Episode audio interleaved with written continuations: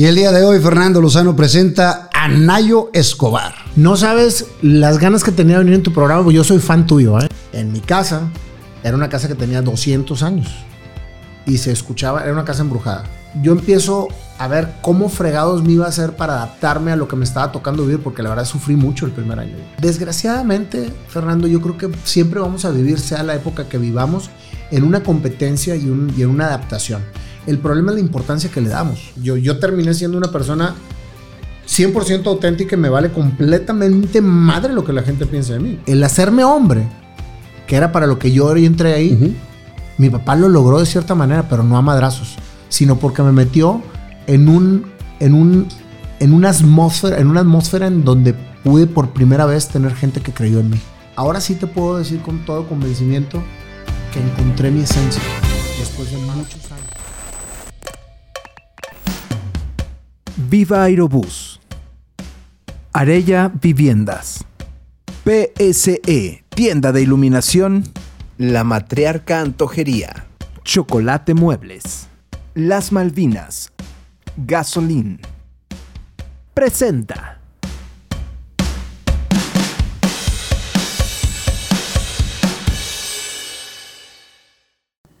Y el día de hoy Fernando Lozano presenta a Nayo Escobar. Compadre, qué gustazo. Qué gustazo, mi querido. Oye, Fer, te voy a decir una cosa.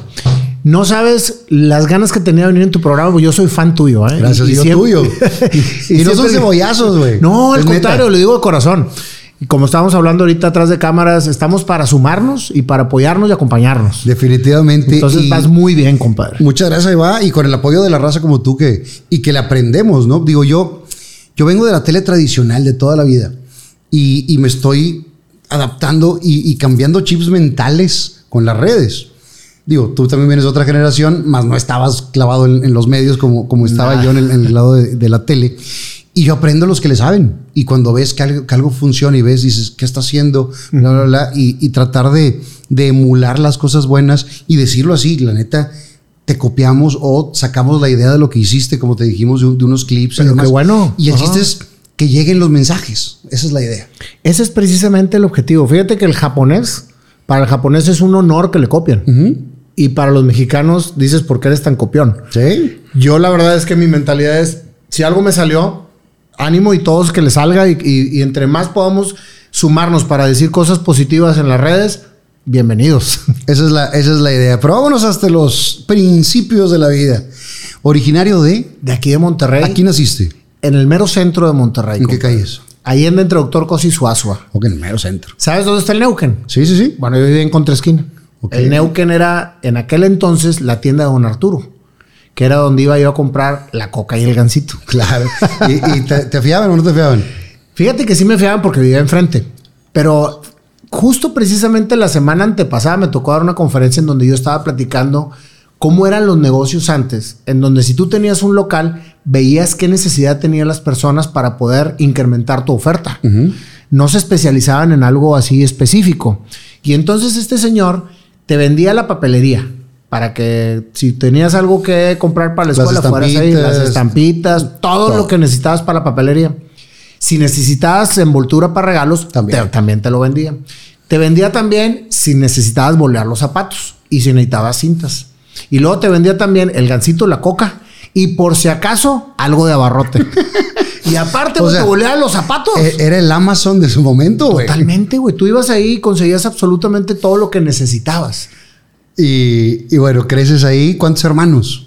Dos hermanos hombres que, que, tuve durante 21 años y luego me salió una hermana cuando murió mi papá. Okay. Entonces, este, esa gran hermana que tengo, que la quiero mucho, Kekina, es, entonces somos tres hombres y una mujer. Y ella. Que no conviviste hasta después de los 21 años. Sí, fíjate que conviví en alguna. En un, a, ahorita llegaremos a, a ese, sí, a ese sí, punto. En algún momento de mi vida, pero ahora, ahora estamos muy unidos todos. Eh, hijo de. Hijo de Alfonso Escobar Lozano, que en paz descanse. Uh -huh. y, sí, Lozano era bueno. Sí, claro. Yo creo que somos algo tú y yo, ¿eh? Pues igual y sí. A lo mejor porque somos pocos los Lozanos. Yo, tú eres de aquí de Monterrey. Sí, mi, mi familia, la parte de Lozano viene de pesquería. Ah, pues somos, somos, somos de aquí. De, nosotros creo que somos de Río Bravo. Ok. No, no, no es Río Bravo. No, de, de General Bravo. General Bravo, Nuevo León, ¿verdad? Sí, pues alguien se debe haber brincado por ahí la, la tranca, ¿verdad? y ahora mi papá, pues tuvo, tuvo, tuvo buena cantidad de hijos. Así. Sí, nosotros somos tres de esta camada, pero en total fu- fuimos diez. 10. Le salió buena la de esta. Bueno, pues nosotros somos tres de la camada original y una de, un, de una camada anterior, Ante- anterior que, que se supo después. ¿Y tu madre se llama? María del Pilar, y ella sí vive, mi mamita hermosa, a la cual le debo, no te puedes imaginar la cantidad de enseñanzas. Creces ahí en el centro de la ciudad y a qué jugabas de chavillo. Jugaba al fútbol cada vez que el camión pasaba, salíamos, poníamos las porterías y luego esperábamos, estábamos viendo mientras que el camión pasara y después este, las quitábamos para que el camión pasara y volvíamos a salir. Ve- ¿Veías tele o no veías tele? Sí veía al tío Gamboín, Ok, eres Veía- de los sobrinos del tío. al dueño de Bubulín, al tío Rodolfo, güey, a todo lo que era, te- hasta, Todo infantil. hasta con, co- te- eh, cocina con Teresita, Ok. cuando salía Erika Buenfil y era, era Teresita. esta Teresita, pero no era cocina con Teresita por ella, No. ella era Teresita, Sí, la, la señora Teresita Sada era, era la, la cocinera. exactamente, Teresita era su nombre artístico cuando estaba aquí en, en Monterrey de Chavita. y me gustaba ir a los canales, güey, me gustaba ir a espectador, de espectador, ¿A cuál, a cuál fuiste? Fui a ver al, al tío Rodolfo, fui a Pipo, güey, fui al, al- con el duende Bubulín, fui con los Vips también. ¿cómo no? me la pasaba de rol por los canales porque yo desde que nací, compadre, yo creo que nací con el tema de la artisteada y soñaba con ser cantante, cabrón, ¿Te gustaba desde chavito? desde chavito. ¿Se escuchaba música en tu casa? Muchísima. De hecho, somos una familia que creció con la música. Mi padre, que en paz descanse, era un gran melómano. Le gustaba mucho el jazz, muchísimo el jazz. Le gustaba la música entonces. Le gustaba la buena música, le gustaba el jazz, le gustaba el bossa nova. Entonces, este, y luego mi hermano tuvo unas cintas. el nos llevamos, mi hermano mayor 10 años y mi hermano menor 9 años y mi hermana 12 años. Entonces, 12 años más. Entonces, somos muy separados. Sí, Entonces, yo crecí con la música de, de arriba. con, entre los 70s y los 80s porque mi hermano tenía un. ¿Tú qué año eres? Yo soy 70. Ok. 70, o sea, yo tengo 52 años. Y Alfonso tiene 62. Entonces, él tenía unas cintas que se llamaban Wonderful Music Ok. en las épocas de Black Hair Music Sí, sí. y de todas esas. Entonces, yo crecí con la música disco, con, con la música disco y con el, con el rock clásico. Y con el jazz. Entonces, pura música buena. Sí, y yo lo he platicado aquí también. Mi papá, pues tú sabes que era más del lado de, de- De lo regional. regional, y mi mamá era amante de la música clásica. Se turnaban para llevarme a la escuela, me llevaba lunes, miércoles y viernes mi papá y martes mi mamá o viceversa. Y entonces un día iba eh, escuchando la ranchera de Monterrey y el día siguiente la quinta de Beethoven, güey. ¡Qué padre! Eso te hace una falla en la Matrix, pero te hace una apertura musical. Y yo siempre he dicho que no hay eh, música buena o música mala. O sea, más bien, no hay géneros buenos o malos, simplemente hay música buena y música mala. De cualquiera, porque también hay música clásica mala, güey. Sí, pero ¿sabes qué, Fer? Yo creo que no hay música buena ni mala. Es lo que te deja la música en tu recorrido por la vida. Entonces a ti te puede gustar mucho una canción que a nadie le guste y para ti es muy buena. Finalmente es arte y es apreciación y es personal totalmente. Así es. Total, creces con, con la música. De chavito, siempre fuiste muy inquieto, güey. Muchísimo, muy inquieto. ¿Dónde estuviste en la primaria? Estuve primero en un colegio muy chiquito que es el Colegio Morelos, que estaba en Matamoros, entre Doctor Cosi y Suazo, al lado de la cantina de Don Cornelio, que no era cantina, era expendio. Y de eso, de- igualmente, ¿no? El señor vendía dulces regionales, cerveza, botanas y pan. Ok. Y los señores se ponían a echar la caguama, Allá afuera. ¿no? En, el, en una banca adentro del localito. Entonces no era cantina, era un abarrote medio miscelánea y la gente se, se ponía a chupar ahí. Y luego al lado estaba la Lili Ledi. ¿Te acuerdas de la ¿Cómo Lili Ledi? no? La, la- La- pero era el, el centro de servicio de, de la- de las muñecas. de las muñecas y los kidaceros. ¿Te Ujú. acuerdas del? ¿cómo no? Entonces yo era fan de los kidaceros, güey. Y era fan de un mono que salió que se llamaba el hombre elástico. Que no sé si te acuerdas. que era un güero así mamado. que, luego, que luego salió un monstruo verde y se peleaban. Claro. Se era, era como un Hulk que, que adentro alguna vez lo rompiste. No, no una. 25. Que traían como, como si fuera miel. como una miel. Sí. Entonces te decía, cuando se, se- cuando no estire lo suficiente, dale un pequeño calentamiento y lo metí a la estufa. güey. y se desmadraba todo. Bueno, ahí toda mi historia. Yo tenía, yo estaba muy chavito y me preguntan mis, mis jefes. Pues, está hablando, tenía cinco años. Que qué. ¿Tú, tú te acuerdas del comercial de eso o no? ¿De cuál? ¿De les estira? De- sí, sí. claro, por supuesto. Lo hacías nudo. Sí. Y, y se, se desanudaba. Yo estaba chavito y me dice mi papá que qué quería de Navidad para ponerle a Santa Claus. Le digo, el hombre que se desnuda. Y mi papá estaba todo asustado, güey. ¿Cómo que quiere? Y, y sí, porque está hecho nudo y se desnuda. Pues estaba chavillo, güey. Ese era, ese era muy bueno. Y rebotaba y la chinga lo aventaba. Hacía muchas cosas. Sí, estaba con madre ese mono, güey. Estaba con madre. Yo creo que era tóxico, algo porque ya no lo volvieron a sacar nunca, güey. No, y es un clásico ahorita. Conseguir un mono de esos velos en Amazon, güey, cuesta Carísimos. 800 dólares y la madre con su caja original. Pues por ahí tengo un 2XL, güey. sí. Por si lo quieres. ¿Te acuerdas de los 2XL? No, ¿qué es eso? Un robotito que tenía un 8 track y entonces te hacía preguntas, era como interactivo. Ah, claro. Le, le contestabas y era la voz del. Tata. Era la voz del Tata. Era la voz del Tata, el, el narrador de, de esas historias. El 2XL. Oye, pues bueno, yo era el niño más conocido en el centro de servicio de Lili. Porque estabas en el Porque siempre, no, porque siempre llevaba todos los juguetes a que me los cambiaran. Nunca me duraban, güey. El Kia Cero también tenía, no sé si te acuerdas, güey, que los, las piernas se le podían sacar. Ujú. Y cuando no podías vestirlo correctamente, porque era un pedo poner el pantalón, porque la ropa se vende por separado. Ok. o sea, comprabas el Kia Cero y la ropa se vendía por separado. Le quitabas las piernas, le ponías el pantalón y luego le ponías las piernas. Y llegó un momento en que se abocinaba la pierna, güey. Bueno, pues todo me lo cambiaban. Entonces ya llega, ahí viene el niño de los cambios. Me decía. Eras el conocido. Entonces tenía el colegio, la Lili Lady y la, y la, la barrota de Don Cornelio. Todo ahí en el centro. Todo. Yo era un niño que a los cinco años, Fer, me atravesaba a trabajar a la gasolinera que estaba en, en frente de mi casa para sacarme mis monedas y tener para mis dulces, güey. Ok. ¿A qué se dedicaba tu familia? mi papá, abogado, estu- estuvo mucho tiempo dando clases en el Regio con los, con los hermanos maristas y después se metió a la política y estuvo de funcionario público en varias administraciones, pero funcionario público, no tanto político como tal. Estuvo en la administración de César Santos, de Pedro Zorrilla, de Natividad González Parás, de, de Alfonso Martínez Domínguez, este, en diferentes cargos. Y se retiró dando clases porque realmente lo que a él le gustaba Era la docencia. Era la docencia. Era un excelentísimo maestro que en paz descanse. ¿Y, y tu mamá en casa? Mi mamá siempre en casa, pero siempre fue muy artesanal y hacendosa y sigue siendo. Le gusta mucho tejer. Entonces siempre vendía zapatitos de estambre en, en las navidades y es muy buena cocinera. Entonces vendía pasteles y pies y total, siempre tenía chamba. Económicamente estaban bien. Pues éramos media, mm, este, media Como del todos. centro, sí. Exacto. Trabajadores. Muy jaladores, nunca tuvimos lujos excesivos, pero a gracias a Dios nunca nos faltó nada. Ok. Una familia tradicional regia de, de chinga. De chinga. Y mientras que vives en ese entorno no pasa nada. Y al ratito te voy a platicar lo que pasó después. De.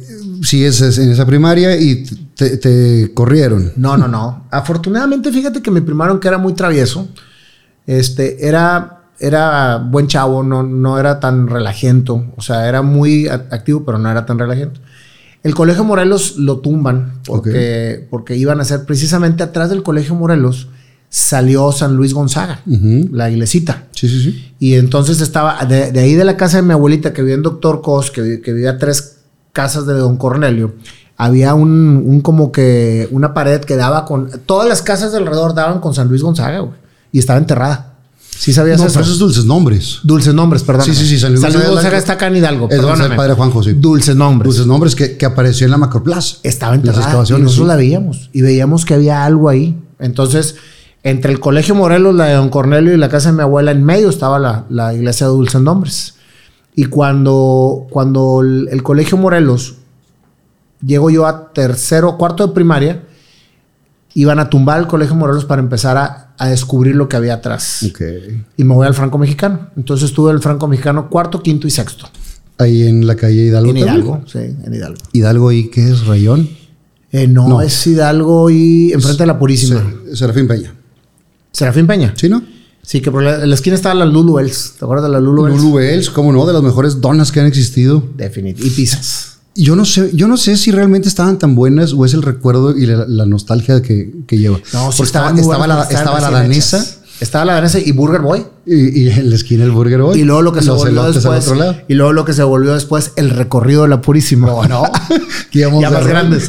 De rola a la Puri. Así y acá es. las tortas de la Purísima. Están buenísimas.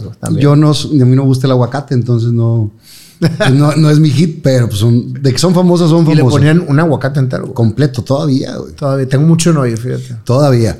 Eh, se termina esta etapa del colegio y te vas a, al Franco. Después del Franco, Fíjate que ahí ¿dónde empieza, ¿dónde empieza el, el, el, el furgor. Fíjate que yo, yo era nadador en el círculo mercantil antes de que pasemos para la otra etapa, y eso es bien importante. Yo me iba caminando de mi casa al círculo mercantil a entrenar natación. Entonces me iba todo Allende hasta Zaragoza, topaba con la fuente Zaragoza y ahí volteaba a la izquierda.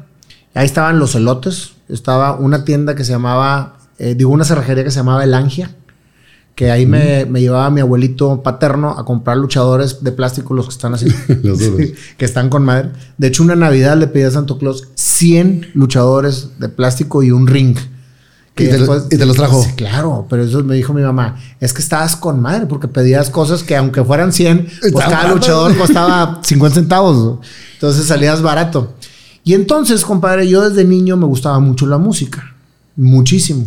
Y pasaba por el de llano que estaba en Padre Mier y Zaragoza. Entonces llegaba a ver los órganos. Que ahora son las alitas. Ahora son las salitas. Pasaba que estaba al lado de Josefinos, que sigue siendo Josefinos. Y entonces yo añoraba un órgano, güey. Un órgano Yamaha. sí, sí. un órgano Yamaha. Y entonces llegaba la- allá al, al de llano que para mí era una, una elegancia total. Porque entrabas a la tienda y estaban los electrónicos. Y tenían toda la tecnología. Era el lugar donde la comprabas. Toda. Ahí, ahí vendían los jueguitos Mattel Electronics, que eran de los primeros, güey. ¿Te acuerdas? El. La, juego la de de fútbol americano. y- Sí. Te partías la madre el dedo para darle Sí, toda la para darle toda la vuelta. Y entonces ahí estaba la sección de órganos. Y me hice amigo del gerente. Y le decía, déjame tocar en los órganos, güey, porque me encanta la música y no tengo en mi casa ni lugar ni el Yo instrumento. digo que mejor digas tocar". teclado. Me gusta tocar el teclado porque... Sí, porque el órgano se oye muy así, pero es que en aquel entonces eran órganos. Sí, sí, sí. Y eran de dos y de tres, Tres pisos. pisos. ¿sí? No, no se puede tocar, niño, porque cuestan mucha lana. Le dije, te lo prometo, que si me dejas tocar, voy a aprender a tocar y va a venir la gente a verme y te van a comprar más. Yo tenía cinco años, güey. Ándale, pues, pues ándale. Y ahí empecé a aprender a tocar. Y todos los días antes de irme a entrenar al círculo, me iba Pasabas una hora antes, güey, para irme al, al, al de llano. Pues dicho y hecho, güey. La gente iba y, ve- y cuando veía que estaba yo tocando, pues se acercaba. Me enseñaba a tocar, güey, al 100% los... De oído. los- de oído todo. Yo toda mi vida ha sido de oído. Y entonces me decía el gerente, oye, ya va a salir el nuevo órgano, güey. Este, para que te vengas a, a echar un- una tocada y le voy a decir a la gente que vas a venir a tocar para que vean. Entonces yo andaba ahí con madre. Oye, aprendí a tocar también, güey, que luego fui a buscar chamba a Sambors, pero me, al bar, al bar de ahí de Sambors de, de- de la zona rosa. Me Decían, es que estás muy niño, güey, tocas con madre, pero estás muy niño, me van a multar. Cumple 16 y aquí tienes chamba. Entonces, todos los días, güey, que pasaba por el, por el era una... Y ahorita te la voy a conectar con lo que ¿Qué, viene qué tocabas? Pues tocaba las cosas que a mí se me que, que escuchaba con mi papá. Ok. Y entonces la chica de Ipanema y tocaba, y, y entonces encontraba los ritmos, güey, y decía, con madre, mira, y, y le empezaba a hallar y sonaba muy bien. Pues en aquel entonces, con los acompañamientos, al momento de saber los acordes, con, con cuatro acordes podías empezar a tocar muy bien. Pero pues obviamente eso te lo da el oído. Entonces, pues le decía a mi papá, mira, quiero que me escuches tocar para que inviertas en un órgano. Me dice, no, tengo para una guitarra o para una, fla- una flauta, güey. Y yo me, me daba mucha tristeza, güey, porque yo, yo sabía que era buen organista y nunca me compraron el órgano, nunca me lo compraron. ¿Y así estuviste cuánto tiempo? Hasta, Hasta los 11 años. Ok. En ese momento de los 11 años, ¿no? don Alfonso Martínez Domínguez, que en paz descanse, decide expropiar y construir la Macroplaza. Sí. Entonces me dice mi papá, oye, pues nos vamos a ir. Paréntesis, güey. En mi casa, era una casa que tenía 200 años. Y se escuchaba, era una casa embrujada. Todo el centro, güey, era una casa completamente, o sea, eran casas con mucha historia. Embrujada para que se vea con madre, pero la verdad es que tenía muchos ecos de la historia.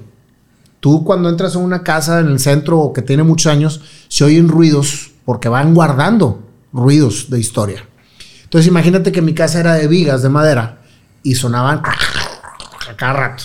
Y luego de repente, güey, se oía como que pasaba un río, en la, en- era una casa de dos pisos, se oía un río, un río por arriba y luego se oía como que traían cadenas y luego caballos. Ay, o sea, no te imaginas la cantidad. Entonces yo crecí en una casa con muchos ruidos, güey. ¿Y, y no había miedo ni nada? Fíjate que me acostumbré a vivir así. Y yo en mi cabeza me creaba muchas fantasías y muchas historias. Entonces metía los ruidos como parte de la fantasía y como parte de la historia. Y les hablaba. ¿Qué onda? ¿Cómo están? ¿Quién anda por ahí? Entonces decía, con madre, me están contestando. Y, y casas de, de esas, de, ¿cómo se llama? De, de adobe, de, de Eran sillar. de sillar. De sillar. Exacto. Y ahí te va por qué te platico esto. Porque cuando deciden tumbar la macroplaza, sacaron muchísimo dinero enterrado. Y Sí. dicen que por eso se oyen tantos ruidos en una casa con historia. Porque te están avisando que hay algo que dejaron ahí que quieren que saques. Ok. Nosotros no sacamos ni madres, pero... No- no tocó en esa propiedad. no me tocó. Entonces nos vamos a Chihuahua. Y ahí ¿Se van a- de Chihuahua por jale tu papá? porque me dice mi papá, salió de la administración de César y dijo, quiero hacer lo que realmente me apasiona. Y me acuerdo muy bien de esas palabras porque ahora es lo que yo repito todos los días. Quiero dar clases y retirarme en una ciudad que sea tranquila, que pueda ser ciudad con todas las comunidades, pero chica. Y dio con Chihuahua, Chihuahua. Les pidió chamba a los hermanos maristas y, le, y lasallistas, perdón, y le dieron chamba en la Salle. Y ahí es donde empieza a cambiar mi vida, Fer, porque venía yo de ser un chavo de barrio, como ya te platiqué, a llegar a ser el hijo del maestro de la escuela más elitista de Chihuahua, que es la Salle. Me acuerdo que nos lle- llegamos a vivir a la colonia, que era la colonia como, como San Pedro aquí, pues era la zona bonita La de nice. Chihuahua, la nice. Pero pues llegamos nosotros de manera muy humilde. O sea, humilde en el sentido, pues teníamos para comprar la casa a 30 años de crédito, etcétera, pero vivíamos en una casita muy bonita, muy cómoda, chiquita, dentro de un área muy residencial. Y ahí estaba la Salle a unos más o menos dos kilómetros o dos kilómetros y medio para arriba y llegabas caminando. Entonces yo llego siendo el hijo del maestro, güey. En mis pantalones Billy Dicky con mis tenis Panam, donde eran inicios de los 80s, era 1981. Y era cuando las marcas gringas estaban, No, no. estaban pero, pero entrando a México tremendo, Apenas ¿no? estaban empezando. Para los ricos. Ok. O sea, que era el que traía el Jordache, el Sergio Valente, el Sassoon, las, las, este, las chamarritas Members Only, los zapatos, este, Los topsiders. Sperry's, los topsiders, los, los topsiders Sperry's, ¿no? Eran los, los, los tenis Nike. Entonces yo decía, ¿qué es esto, güey? Llegué literalmente a una selva, güey. Porque yo venía, pues, de jugar con, con la calle, güey, con, con En el barrio antiguo, güey. sí. Entonces llego, güey, y empieza el bullying como no te imaginas. O sea, pero fuertísimo. Donde el bullying que yo viví de niño en el centro era decir que estaba panzón o que era dientón o que etcétera. Y acá era un bullying para desprestigiar a las personas. O sea, para decir, eh, mira, es el hijo del maestro, eh, bla, bla, bla, etcétera. Entonces yo empiezo a ver cómo fregados me iba a hacer para adaptarme a lo que me estaba tocando vivir, porque la verdad sufrí mucho el primer año, güey. Muchísimo. Te, te toca esa parte de- del bullying. ¿Lo compartías con tus papás? O sea, ¿les decías qué pasaba? Sí, pero le, por- pero le decía, es que necesito que me compres unos pantalones Jordache para sentirme a toda madre. Y me decía, es que tú no eres lo que traes, tú eres lo que eres, desde chavito. Entonces no tenemos dinero, entonces pues confórmate con, tus, con lo que tenemos y, y trata de sacar siempre lo mejor de ti. Pues me salió el desmadre, porque fue precisamente Eso como me adapté. eso es lo que sabías hacer. Sí, pues decía, bueno, pues voy a hacer reír a la raza y voy a hacer cosas para llamar la atención siempre había llamado la atención de cierta manera, pero ahora tenía que enfrentarme a una sociedad que me estaba reclamando adaptación. Y entonces, ¿cómo te adaptas como Dios te debe entender, güey? Pues empecé a hacer desmadre, empecé. Y entonces empecé a hacer vagancias, que ahí- ahí en Chihuahua les dicen es que es bien vago. Vago quiere decir que eres muy desmadroso, que la gente te voltea a ver siempre, que se ríen de ti, pero no eres vándalo. O sea, no era, un, no era un delincuente, sino que era muy inquieto. Entonces hacía cosas como poner una ristra de cohetes chinos en, en la caja de luz antes de llegar, que llegara el maestro y al momento de que venía, güey, lo prendía y entraba y sonaba el, el tronadero de cohetes y pues se, se asustaba, ¿no? Así te fuiste abriendo el camino con, y, con la fueron, raza. y, me, y me fueron empezando a ver como, ah, este güey es atrevido a todo. Y me empecé a juntar con raza que también era, pues, desmadrosa, ¿no? Entonces, para no hacerte largo el asunto, al Pero, año- pero sigue esa parte de, de- de señalarte porque no tenías el nivel de los demás. Sí, pero ahorita te digo cómo me lo fui quitando.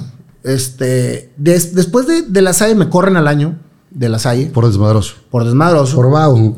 vago, sí. Y pues a mi papá le da mucha vergüenza porque él siendo maestro de la Salle, pues le corren al hijo, ¿no? Entonces me dice, te voy a mandar ahora a la ESFER, que es otra escuela particular, para que por favor tengas el- el- el- la decencia de portarte correctamente, que la madre, porque pues yo no voy a estar gastando en ti si estás haciendo tanto relajo. Entonces me, me cambio a la ESFER y la ESFER dura nada más seis meses, güey. Porque era la misma gata revolcada, pero en diferente colonia, güey. O sea, porque finalmente era de las, de las escuelas fifís de aquel entonces. Y, este, y pues obviamente pues seguía yo con mi relajo y nomás duró seis meses. Ahí también nos aventábamos muy buenas puntadas. Oye, pues me quedo de ahí y ahí fue un confrontamiento muy fuerte que tuve con mis padres porque dicen, a ver, tú estás loco. Vamos a llevarte a que te hagan estudios porque lo que haces no es normal. ¿Por qué lo hacías? Para llamar la atención y para adaptarme a una sociedad. Pero no con, con una rebeldía de tus padres, sino No, simplemente no, para, al para contrario. Yo me sentía muy apenado con ellos porque no podía expresar lo que estaba es- yo haciendo para adaptarme a la sociedad. Entonces yo, por, yo le decía, por favor, entiéndanme que no lo hago por mal, simplemente me nace hacerlo. Pero ¿por qué lo haces? Pues para que la gente me voltee a ver y, y diga que, ah, mira, pero es que no, hazlo con cosas buenas, sé buen estudiante o pórtate muy bien y que digan, mira, Nayo, qué buen estudiante es. El papel ve muy tranquilo". bonito. Pues sí, pero, no, pero la realidad, Pero la realidad no- no- te va- no- me iban a bolear el doble. Claro. ¿Estás de acuerdo? Ahora, ¿cómo, cómo lo, lo puedes adaptar a la vida de, de ahora de muchos chavitos que les sucede lo mismo? güey? Fíjate Porque que, ahorita se convierte en el que tiene más likes, el que tiene la mejor ropa, el que sigue pasando. desgraciadamente, Fernando, yo creo que siempre vamos a vivir, sea la época que vivamos, en una competencia y, un- y en una adaptación. El problema es la importancia que le damos. Y ahorita yo, yo terminé siendo una persona 100% auténtica y me vale completamente madre lo que la gente piensa de mí. Pero, pero pues son muchos años de pasar Y aprender, de- sí. y aprender para llegar a eso. Para saber quién eres tú, independientemente de lo que traigas. Exacto. Yo no estaba definido. Y ahorita es algo bien importante que le voy a transmitir a los padres, que siempre les digo. Me llevan con el psicólogo y me dice el psicólogo, te voy a hacer unas pruebas, pero quiero que te vayas con el neurólogo porque tú traes un tema mental. Yo, ah, cabrón, está bien. Me voy con el neurólogo, regreso con el psicólogo, me mandan con un psiquiatra, regreso con el psicólogo y al final de cuentas, entre la ESFER y, y, y lo que te voy a decir ahorita, les dice el psicólogo a mis papás, los veo y me dan lástima. Enfrente de mí. Dice, su hijo tiene un grave problema de identidad y tiene altas posibilidades de ser un delincuente en potencia. ¿Cómo, dice ese diagnóstico? güey? Imagínate, güey.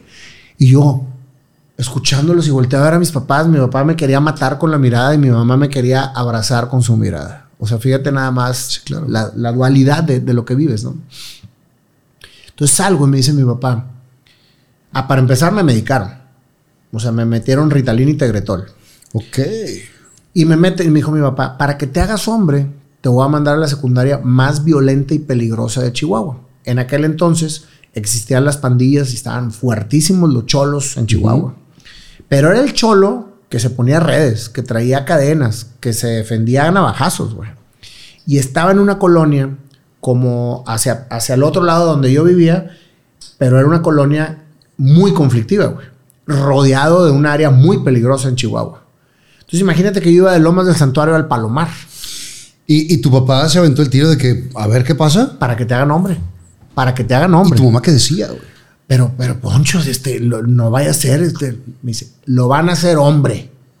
Entonces yo iba apanicado, Fer.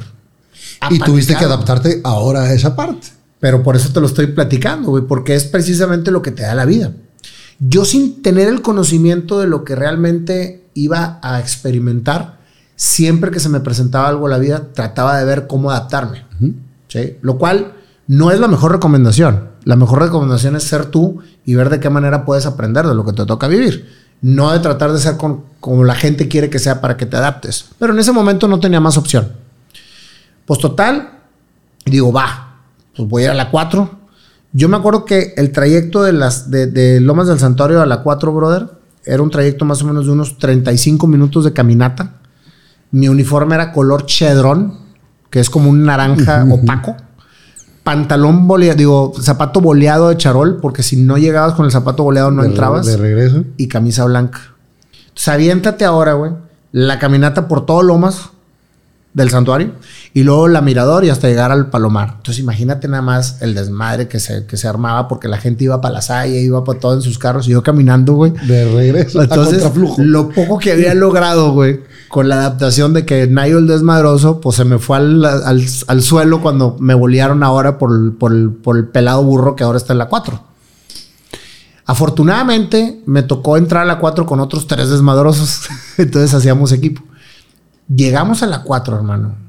Ya se cuenta que entré a una película gringa. De esas de bajo de presupuesto cuando entras al patio central y te quieren matar todos. Cu- Cuando llega el, el- el nuevo a la cárcel. ¿Haz de cuenta? Imagínatelo. Iba entrando por el patio central. Compra ya tu casa en Natura Cerrada Arboledas. A tan solo 15 minutos del centro de Apodaca, este fraccionamiento cerrado te ofrece casas de una planta, de dos y tres recámaras, con cochera y reja al frente. Informes 8135-500-500. 8135-500-500. Natura, naturalmente cómodo para vivir. Iba entrando por el patio central y las pandillas puestas en cada uno de sus Cada uno, territorios. cada uno en su sitio. Y era un patio central por donde todos entrábamos con la cabecilla para abajo y todos te volteaban a ver como que te vamos a matar. Y dice yo, sí me van a matar, güey. O sea, dice yo, ¿qué es esto, güey? ¿Cómo le voy a hacer para, para adaptarme aquí, güey? Dijiste, allá era chistoso, aquí cómo lo voy a hacer. Sí, güey. Pero fíjate nada más, Fer, cómo se va transformando la vida de las personas cuando empiezas a querer a toda costa agradar a tus papás. Yo estaba muy en deuda con mis padres por lo que les habían dicho, por todo lo que había sucedido en el sentido de las dos escuelas anteriores. Y en aquel entonces había un programa que se llamaba Dallas. ¿Te acuerdas? ¿Sí, cómo no? que había una familia que eran los Ewing, que eran los dueños de una petrolera muy grande. Y yo me deslumbraba cuando veía lo- el corporativo de los Ewing, que era enorme, elegante, con mucha gente trabajando. Y llegaban ellos bien... bien padrotes. bien padrototes, güey. Este, decía yo, yo Voy algún eso. día voy a hacer Lel Corporation. Lel Corporation, Leonardo Escobar Leal Corporación. No sabía ni lo que era Corporation, pero la oficina de ellos se llamaba Ewing Corporation. Quiero. Yo quiero ser Lel Corporation. Entonces entré, güey, y, y de repente empezó a acercarse la raza y la madre. Y les empecé a platicar que yo iba a ser un gran empresario y que venía a la 4 para poder relacionarme con toda la raza que fuera poder, a- a- con la que pu- pudiese ver trabajar en un futuro. Entonces, que si se portaban bien conmigo, les iba a dar trabajo. Y así, así lo- entraste. Y así les empecé, güey, a, a platicar a todos y todos me decían, es que lo dices con tanto convencimiento. Pues total, para no hacerte largo el asunto, me volví el mediador, güey, de las, de las razas. grupos. Y me volví intocable en Chihuahua. Porque ahora tenía todos los cholos a mi favor, güey. Claro. ¿Quién se iba a meter contigo? güey? Nadie. Y aparte, Pero, güey, pero en el proceso, ¿hubo madrazos? Te, pues, fíjate que no, al contrario, güey. La, el hacerme hombre, que era para lo que yo entré ahí, mi papá lo logró de cierta manera, pero no a madrazos, sino porque me metió en un, en un, en una atmósfera, en una atmósfera en donde pude por primera vez tener gente que creyó en mí. Y todos me decían Lel. Me decían Lel, Lel, Le- de Lel. Leonardo. Escobar Leal Corporation. Me decían, es el Lel, y Lel, y Lel. Entonces me volví el Lel. Y, y ahí te corrieron o ahí sí duraste. Al año y medio. Al año y medio me corrieron. Entonces, pero me corrieron, pero ya traía un poder, güey. Ah. O sea, olvídate. Ya estabas tú empoderado. Yo ya estaba empoderado, creía en mí, güey. ¿Y Estaba cómo, con madre. y cómo puede ser que las palabras de los demás puedan empoderar a alguien? Y cómo nosotros muchas veces no creemos en los demás o no le damos una palmada. Tú ahorita llegaste y me dijiste, compadre, vas, vas muy bien en tu canal. Y dices, puta, que me lo esté diciendo el güey que es un líder en, esto, está chingón. Y dices, qué padre que lo dices. Hay gente que nunca da ese reconocimiento. Y creo que lo, que lo debemos de, de decir todos y darnos palmadas. Pero por completo, Fer. Es que toda mi vida he sido yo precisamente consciente de que me debo a la gente y que gracias a la gente voy logrando mi misma interiorización para saber quién soy. ¿Por qué? Porque cuando escuchas a la gente, ojo, escuchar, no influenciarte. ¿sí? Escuchar para crecer, escuchar para agradecer, pero nunca escuchar para ser como te dicen que seas. Claro. Eso es bien importante. Entonces, No perder tu esencia. no perder tu esencia. ¿Qué sucede? Que salgo de la 4 y me, y me- y me topo con, con una, una barrera muy grande. Porque yo le decía a mi papá, es que me dice, te corrieron de la 4. ¿Qué más puede pasar? ¿Qué vamos a hacer O sea, ya- tocaste fondo. güey. Ojo, Fer. Esto que te estoy diciendo es, vamos a llamarle que la parte bonita. Pero había una parte paralela en donde yo desde los 5 años soy nadador, cuando iba al círculo mercantil. Llego a Chihuahua y me meto a la YMCA como nadador profesional, porque íbamos a, a- a las nacionales y a todo, pero empiezo a vivir una etapa en donde toda la raza de mi edad, que teníamos 12 y 13 años, empiezan a drogar y empiezan a caer en, en el alcoholismo, en la drogadicción, porque aunque creas que Chihuahua es una ciudad tranquila, es una ciudad muy americanizada. Sí. Y en los 80s estaba muy mucho el tema de los rebeldes que fumaban mota y que, y que tomaban alcohol y que andaban de rol con, con las chavitas, etcétera, y eran muy bien vistos. Y era parte precisamente de lo que estaba encerrando mi vida, ¿no? Y de pertenecer a esos grupos. Por supuesto.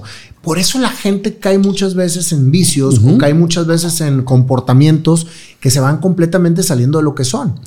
A mí lo que me ayudaba muchísimo era el deporte, porque yo, aunque fuera desmadroso y aunque estuviera dentro de grupos, estaba muy metido también en el deporte. Y el deporte siempre ha sido mi balance en la vida desde chavito. No te digo que no la probé, por supuesto, sí. Pero yo veía cómo la gente se iba desmoronando conforme se iba metiendo cada vez más en las drogas. Porque dicen que la mota no es mala, porque es una droga inofensiva que hace menos daño que el alcohol, pero yo te digo que es la, la droga que te abre las puertas para A todos los experimentar más. otras más. Claro. Entonces, cuando lo haces a los 12, 13 años, quieres inmediatamente volver a experimentar algo más fuerte de lo que te dio la mota. Y, y eso te va llevando, ¿no? Es un, es un, precipicio. es un precipicio. Le abres la puerta del precipicio. Y ese es precisamente lo más peligroso de ese tipo de, si- de- de estupefacientes. O sea que, que cuando los experimentas, experimentas algo que no tienes la madurez de poder parar porque quieres se- seguir experimentando puertas falsas, ¿no? Y en ese momento estás eh, formando tu carácter. O sea, todavía no tienes un, un discernimiento de qué está bien, qué está mal. Totalmente. Más la rebeldía. Es más, está comprobado que si alguien empieza con vicios antes de que tenga la madurez mental completa, que es 21 años, o sea, las edades no son diokis. Sí. Las mayorías de edades no son diokis. Aquí en México son 18, en Estados, Un- en Estados Unidos son 21, pero la realidad es que la- el cerebro se termina de madurar después de los 21 años. Claro. Ese es el promedio.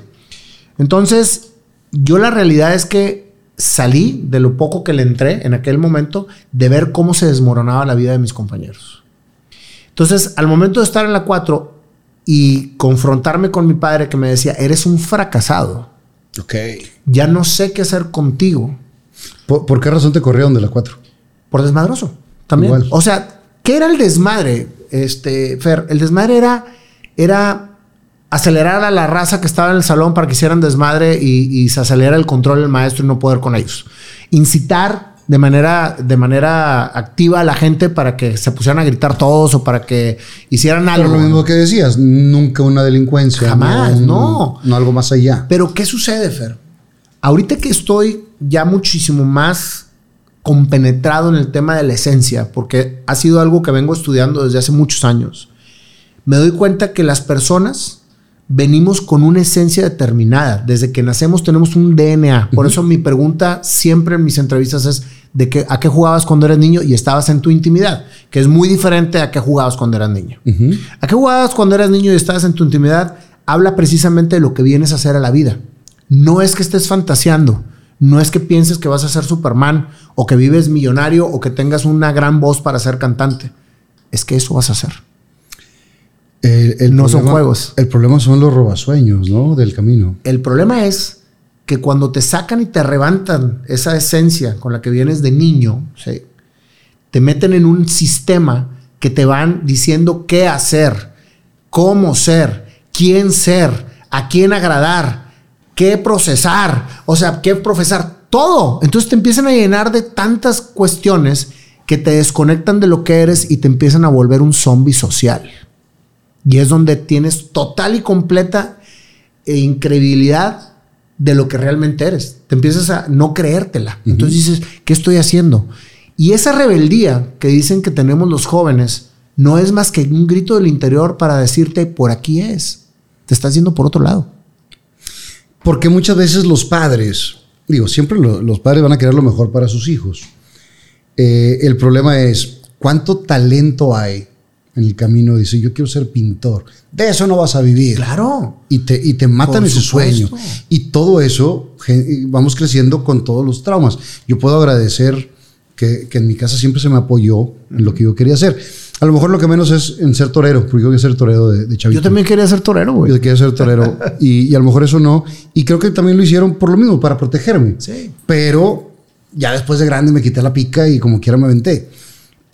Pero llegaste, llegaste a ser torero. No torero, pero sí me vestí dos veces de, de corto en festivales, tres veces de corto, ya festivales completos. Ya no nomás en la tienda, en, en el rancho, ¿no? Pero sí muchas veces el entorno o los mismos padres dicen, primero saca una carrera y luego ya lo que tú quieras. No sé qué, todo este tipo de cosas. Cuando si tuvieran un talento, como tú en el caso de- del teclado, si desde niño te hubieran apoyado por ahí, a lo mejor hubiera sido otra cosa. Todo pasa por algo. Eso también estoy de acuerdo. Pero es puro aprendizaje. Sí. Totalmente. Entonces, al momento en que me dice mi papá todas esas confrontaciones, dijo, ya no sé qué hacer contigo. Me metió a una escuela de mujeres. Imagínate, Fer.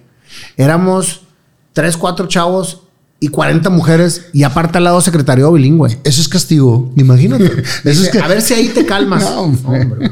No, papá, me estás poniendo No, donde hay. no te imaginas, Fer, no te imaginas qué experiencia tan hermosa llegar a la energía femenina cuando vienes completamente desmoronado. Por eso siempre dicen que la mujer es el balance de la vida. Y Y, te- te amo tanto a las mujeres que desde de toda mi vida han sido un soporte tremendo para mí. ¿Fuiste noviero de chavito? Fui muy amiguero, más que noviero, fui muy amiguero. Y la verdad es que siempre he respetado muchísimo a las mujeres. O sea, y, la- y las tengo en un, en un estandarte muy alto porque he recibido puras bendiciones por parte de la energía femenina. Entonces, en ese momento yo venía muy agüitado porque las declaraciones de mi padre, junto con las declaraciones del psicólogo, me estaban encasillando en creerme que era un loser, que era un bueno para nada. Y entonces decía yo, ¿cómo demuestro? ¿Cómo demuestro que no soy un bueno para nada? Y por eso me obsesiono con empezar a ser empresario. Por eso era Lel Corporation. Por eso era tratar de demostrar que iba a ser grande. Y ya traía mis, mis iniciativas de, de emprendedor desde la secundaria, porque me, me- me ganaba mi lanilla vendiendo cosas y comprando y haciendo y la madre, porque quería comprarme lo que mis amigos traían de pantalones lo que mis amigos traían de tenis, que en mi casa no había. Entonces, vendía algo y sacaba una lanita y les decía a mis amigos, véndeme los pantalones que ya no quieres para traer algo de marca. Imagínate, güey. Y me dicen, va, güey. Y entonces me empezaron a decir el ropavejero. y yo decía, está bien, soy ropavejero, güey. Pero traigo. Pero si no te cae esta madreo. O sea, porque tenía mucha raza alrededor. Entonces ya, o sea, como que se cuadraba, ¿no? Pues terminó el Palmore, güey. Y ahí fue una de las grandes decepciones que tuve en mi vida. Pero que fueron de los grandes aprendizajes. Me dijo mi papá, ¿ya terminaste la secundaria? Ahora sí, te voy a meter a una preparatoria técnica porque yo no voy a invertir un centavo en tu educación. ¿Qué, digo? al tiempo, ¿alguna vez platicaste con tu mamá de eso que decía tu papá? Yo le decía, es que mi papá dice que yo no sirvo para nada y yo quiero ser empresario y yo quiero ser como los Ewing y yo voy a hacerle el corporation. Me decía mi mamá, lo vas a lograr, mijito, pero tienes que tener un plan. Ten un plan y cuando tengas un plan vas a lograr todo lo que te, todo lo que te propones. Yo le decía, papá, dame chance de estudiar una, una preparatoria normal porque quiero ser empresario. Me dice, no, porque haces todo lo contrario. Entonces, como yo privaba la comunicación cuando me decía que no, me ponía a rebatir y no le decía lo que congruentemente decía mi mamá, pues me metió al CBT 122 a estudiar mecánico automotriz, técnico mecánico automotriz. Que siempre lo digo, amo la mecánica, güey, pero yo quería dedicarme a, a- a hacer, ¿A hacer una empresa? a hacer una empresa. Pues me, me metí el CBT 122, que quedaba a una hora 45 minutos de mi casa, que agarraba el camión y era en la tarde. Y en el Cebetis todos los días me hacían que me metiera al taller de mecánica con una bata que decía Lel Corporation con crayón, o sea, con el Sterbrook. Y seguí con mi rollo, güey. Estaba obsesionado con ser Lel Corporation, pero yo no, yo no entendía en esa edad que esa obsesión era para demostrarle a mi papá que no era un loser. Sí, una, una aceptación con tu padre. Totalmente. Pues para no hacerte largo el asunto, al momento de que estaba yo en el CBT segundo semestre, me dice mi papá, nos vamos a regresar a Monterrey. Nos vamos a regresar a Monterrey porque me están ofreciendo allá una- un trabajo y, este, y pues nos vamos para allá. Pero parte de lo que nos vamos es porque tú no permitiste que yo pudiera estar bien aquí. Porque te la pasaste con desmadroso y todo, y no me gusta lo que estoy viendo aquí de ti. Entonces, para que sepas, parte de la culpa eres tú. ¿Qué hacías tú con esas palabras? Pues me llegaban, me, me destrozaban el corazón, porque decía yo, ¿de qué manera le puedo demostrar? Entonces le digo, ¿sabes qué, papá? Vámonos, pero te voy a pedir una oportunidad de poderte demostrar que sí voy a lograr mis objetivos. El error más grande que estaba cometiendo y que no había dicho nunca, nu- nunca te lo había dicho, era precisamente que estaba haciendo todo lo contrario de lo que quería lograr. Y he platicado con mi mamá y estoy convencido de que para lograr lo que quiero lograr, tengo que ser congruente con lo que tengo que hacer para hacerlo, para lograrlo. A, a la distancia, ¿lo hacías como rebeldía con tu padre? Es que no era rebeldía, era. Yo creo que a todos los jóvenes les ha pasado, Fer. No sé si te pasó a ti. Que por más que trates de que las cosas te salgan bien, todas te salen mal, güey. Ah, ¿Suele pasar? Sí, todo te sale mal. Entonces, no es que te salga mal, Y, y no es que siempre pase, es que no tienes una claridad de lo que realmente quieres que pase, güey. pero también tenemos todos una etapa de rebeldes, que, que sí nos da, de, de lo que dice, vas en contra de lo que digan los jefes. Yo me acuerdo de mi jefe, eh, yo a los 15 años había raza que se empezaba a poner aretes, que era así como el- Sí, sí, claro. la parte de la rebeldía, y me puso un arete. Cuando le dije a mi jefe que me iba a poner un arete, tú te pones un arete y ah, pedo grande. El día que llego con un arete, me dejó de hablar un mes. Y me dijo, te voy a desheredar. Y yo y le dije, ni que me fueras a dejar mucho. y fue la neta, güey. O sea, no me dejó. Pero era la rebeldía. Cuando me volvió a hablar después de un mes, ¿qué se le pasó? Ya me lo quité valió madre. Pero quieres esa parte de, de choque de chavito que no tienes esa Pero mentalidad. ¿sabes qué es, Fer? Más que rebeldía, es la incapacidad de poder comunicarte con lo que realmente quieres y piensas de la vida y no lo puedes transmitir. Eso para mí es la rebeldía del joven. La rebeldía del joven es sentirse tan frustrado de estar siendo lo que no es, que se siente precisamente con, con- con esa, con ese bloqueo de, de comunicación. Por eso yo le digo a todos los padres, no etiqueten a sus hijos, no los castiguen, escúchenlos y acompáñenlos en sus sueños. No crean que están locos porque quieren llegar a ser lo que ustedes nunca fueron. Apóyenlos en vez de criticarlos. Sí. Y que muchas veces los papás tratan de, de cumplir los sueños a través de los hijos. Y está bien cañón. Sí, totalmente. Hay muchas, muchas situaciones, Fer, que se dan, pero la realidad de las cosas es que cada quien venimos a hacer lo que nos toca hacer a la vida. Y entre más rápido lo entiendas, menos le vas a sufrir y más vas a crecer. Más no es fácil llegar a ese entendimiento. No, pues yo me tardé 46 años. Y, y a base de madrazos, ¿no? Uno y Muchos otro. madrazos. Eh, regresan a Monterrey. Regresamos a Monterrey y me dijo, ok. Porque le dije, dame la oportunidad y déjame demostrarte. Y me dice, ok, sé un buen estudiante. Y si me sacas bien las notas en la escuela y veo que le estás echando ganas, te cambias una prepa normal y vemos lo de tu universidad. Pero por lo pronto, a la técnica. Entonces llegué yo aquí a la técnica del TEC, a la que está ahí. En- Emilio. ¿A ¿Eh? cuál? ¿A cuál? En la, en la que está, bueno, en aquel entonces estaba atrás del estadio del TEC, en, una, en una parte, güey, en el estacion- por el estacionamiento del estadio, Ajá. enfrente de la Rosa Náutica. Sí, sí, sí. Ahí estaba la prepa técnica del TEC. Oye, pues entré y el primer semestre exenté todas. Y exentado. Todas. No hay malos estudiantes, güey. Hay malas direcciones. ¿Cómo hiciste todo el cambio de chip? Porque dije, tengo que ser congruente en hacer lo que tengo que hacer para lograr lo que quiero. Y si quiero ser la L Corporation, tengo que hacer los pasos para lograrlo. Y me volví un obsesionado con la congruencia, Fer. Ahí fue donde cambió la vida por completo. Cambió mi chip. Todo lo que te propongas tiene que tener un plan para poderlo lograr. No puedes decir que te vas a ganar la casa del Tech sin comprar boleto, güey. Por ponerte un ejemplo muy claro. Tienes que tener claridad de lo que tienes que hacer para lograrlo. Entonces dije, tengo que primero ser un buen estudiante. Y me lo propuse y lo logré.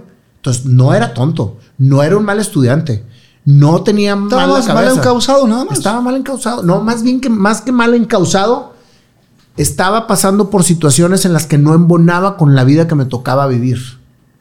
Y entonces tuve que experimentar todo lo que experimenté para poder empezar a entender qué es lo que tenía que hacer. Y desde ahí, Fer, me volví un obsesionado con la congruencia, pero por completo. De ahí pasé todas, me metieron a la Emilio Guzmán Lozano a estudiar prepa ya normal, ¿sí? Y dije, ok, perfecto. Seguiré sacando buenas calificaciones, pero ya tengo 17 años, güey. Y necesito empezar a trabajar para entender cómo se trabaja Porque si quiero ser empresario, tengo que empezar por entender cómo se trabaja desde abajo. Claro. Acaban de abrir McDonald's Garzazada. Estaba de moda trabajar en McDonald's. Y ahí estuve yo también. Yo también. Pues a lo mejor no. ¿Tú, tú qué edad tienes? Yo, yo tengo 47. Es yo trabajé en el 89. Yo trabajé en el 86. Ok. Entonces, A lo mejor mis hermanas estaban por ahí. quizás. Porque, porque Maru, Maru y Luzma, mis hermanas, las dos trabajaron. Luzma eh, fue empleada. Maru era hostess. Hostes. Eh, mi de cuñado, las de las piñatas. Sí, mi cuñado Edgar fue gerente en varios. Llegó a, a gerente general y demás. ¿Edgar qué? Edgar Martínez. Ah, claro. Es más, Edgar estaba desde, la- desde que yo estaba. Sí, Edgar empezó desde Gonzalitos. A mí me tocaron Hernán Montalvo, Sí, Julio claro. Martínez, Aarón Montalvo, el, Sí. el- este Lalo Longoria, El Apple, el, todos. El Pix, güey. O sea, todos estos, güey. Douglas, ¿no te tocó Douglas? Douglas, no me acuerdo. Bueno, yo ahí conozco a Armando Alanis de Acción Poética. Eh, en McDonald's, ahí trabajamos juntos. Que me lo tienes que recomendar. Por es- supuesto. Es, es un personaje. Tipazo. Pues total, empiezo a trabajar en McDonald's y empiezo desde el, ya ves, güey, lavabaños, güey, cambia pues, aceite de las freidoras, güey. Cierra parrilla. Pero fíjate, Fer, para mí la experiencia de McDonald's fue estupenda porque yo me acuerdo que siempre quería hacer más de lo que me tocaba hacer. O sea, quería llamar la atención para, para poder subir. Yo me quería ganar los pines. ¿Te acuerdas de los Claro, pines? De hecho, tengo el pin de, de Fast. Eh, ¿cómo, se- ¿Cómo se llamaba? Fast Very Fast, ¿no? El del Automac. El automac. ¿Cómo se llamaba? Fast, No me fast algo, cómo ¿no? se llamaba, pero que tenías que tener el récord para poder. Que eran, que eran unas alitas. Ajá. Era una, una hamburguesa con unas alitas. Y era por venta sugerida, güey. Ok. Entonces yo me acuerdo que vendí. ¿Quién estaba de gerente? ¿No estaba Ligia? Elige, no, no, los que te Ligia, Ligia fue gerente general de, de Garzazada. Eh, era No era Martín. Martín Treviño. Martín Treviño Le mandamos un saludo, mi querido Martín Treviño, Pepe Un Churritos. Tipazo Martín Treviño, güey. Tipazo, que lo mando mucho saludar. Él era el gerente general cuando yo estaba. Se me hace que después de ahí fue Ligia. Sí, Porque y- no me tocó conocerlo. ¿Y ahorita sigue la industria todavía, Martín? Sí, pues a mí me tocó, la última vez que supe estaba como gerente general de Chilis, creo, ¿no? De, después de eso estuvo en Chuck E. Cheese Internacional. No, no, es- Fíjate, mucha gente sal- siguió ¿Dónde en el ambiente, ¿eh? Sí, y, y se ha hecho una gran familia todos los ex McDonald's. Sí. Digo, eh, hemos hecho grandes amigos ahí en, en el camino. ¿Cómo no? Yo sigo viendo algunos eh, que, que- que estimo mucho y que la verdad es que fueron grandes maestros. ¿eh? Héctor Nava, no tocó Nava. Héctor Nava, no. Qué bueno que no tocó. güey. Saludos a Nava también. No, pero sí, eh, es una gran escuela y te das cuenta de la organización que tiene. güey. No, no, no, tremendo. Mira, yo quería tanto, fíjate, cómo el llamar la atención no es malo, Fer. Nada más que tienes que encauzarlo. Fíjate cómo siempre he sido una persona que llama la atención y sigo siéndolo, pero tiene que ver el por qué quieres llamar la atención, qué es lo que quieres lograr. Yo en McDonald's quería aprender y quería que, me, que, me, que, que siempre me estuvieran considerando para nuevas cosas. Entonces, siempre que yo, nunca se me va a olvidar, una vez que llegaron unos gringos y decían, ¿quién puede ayudar de traductor? Yo no sabía nada de inglés, güey. Nada. eh, nada. Yo, con mucho gusto, güey.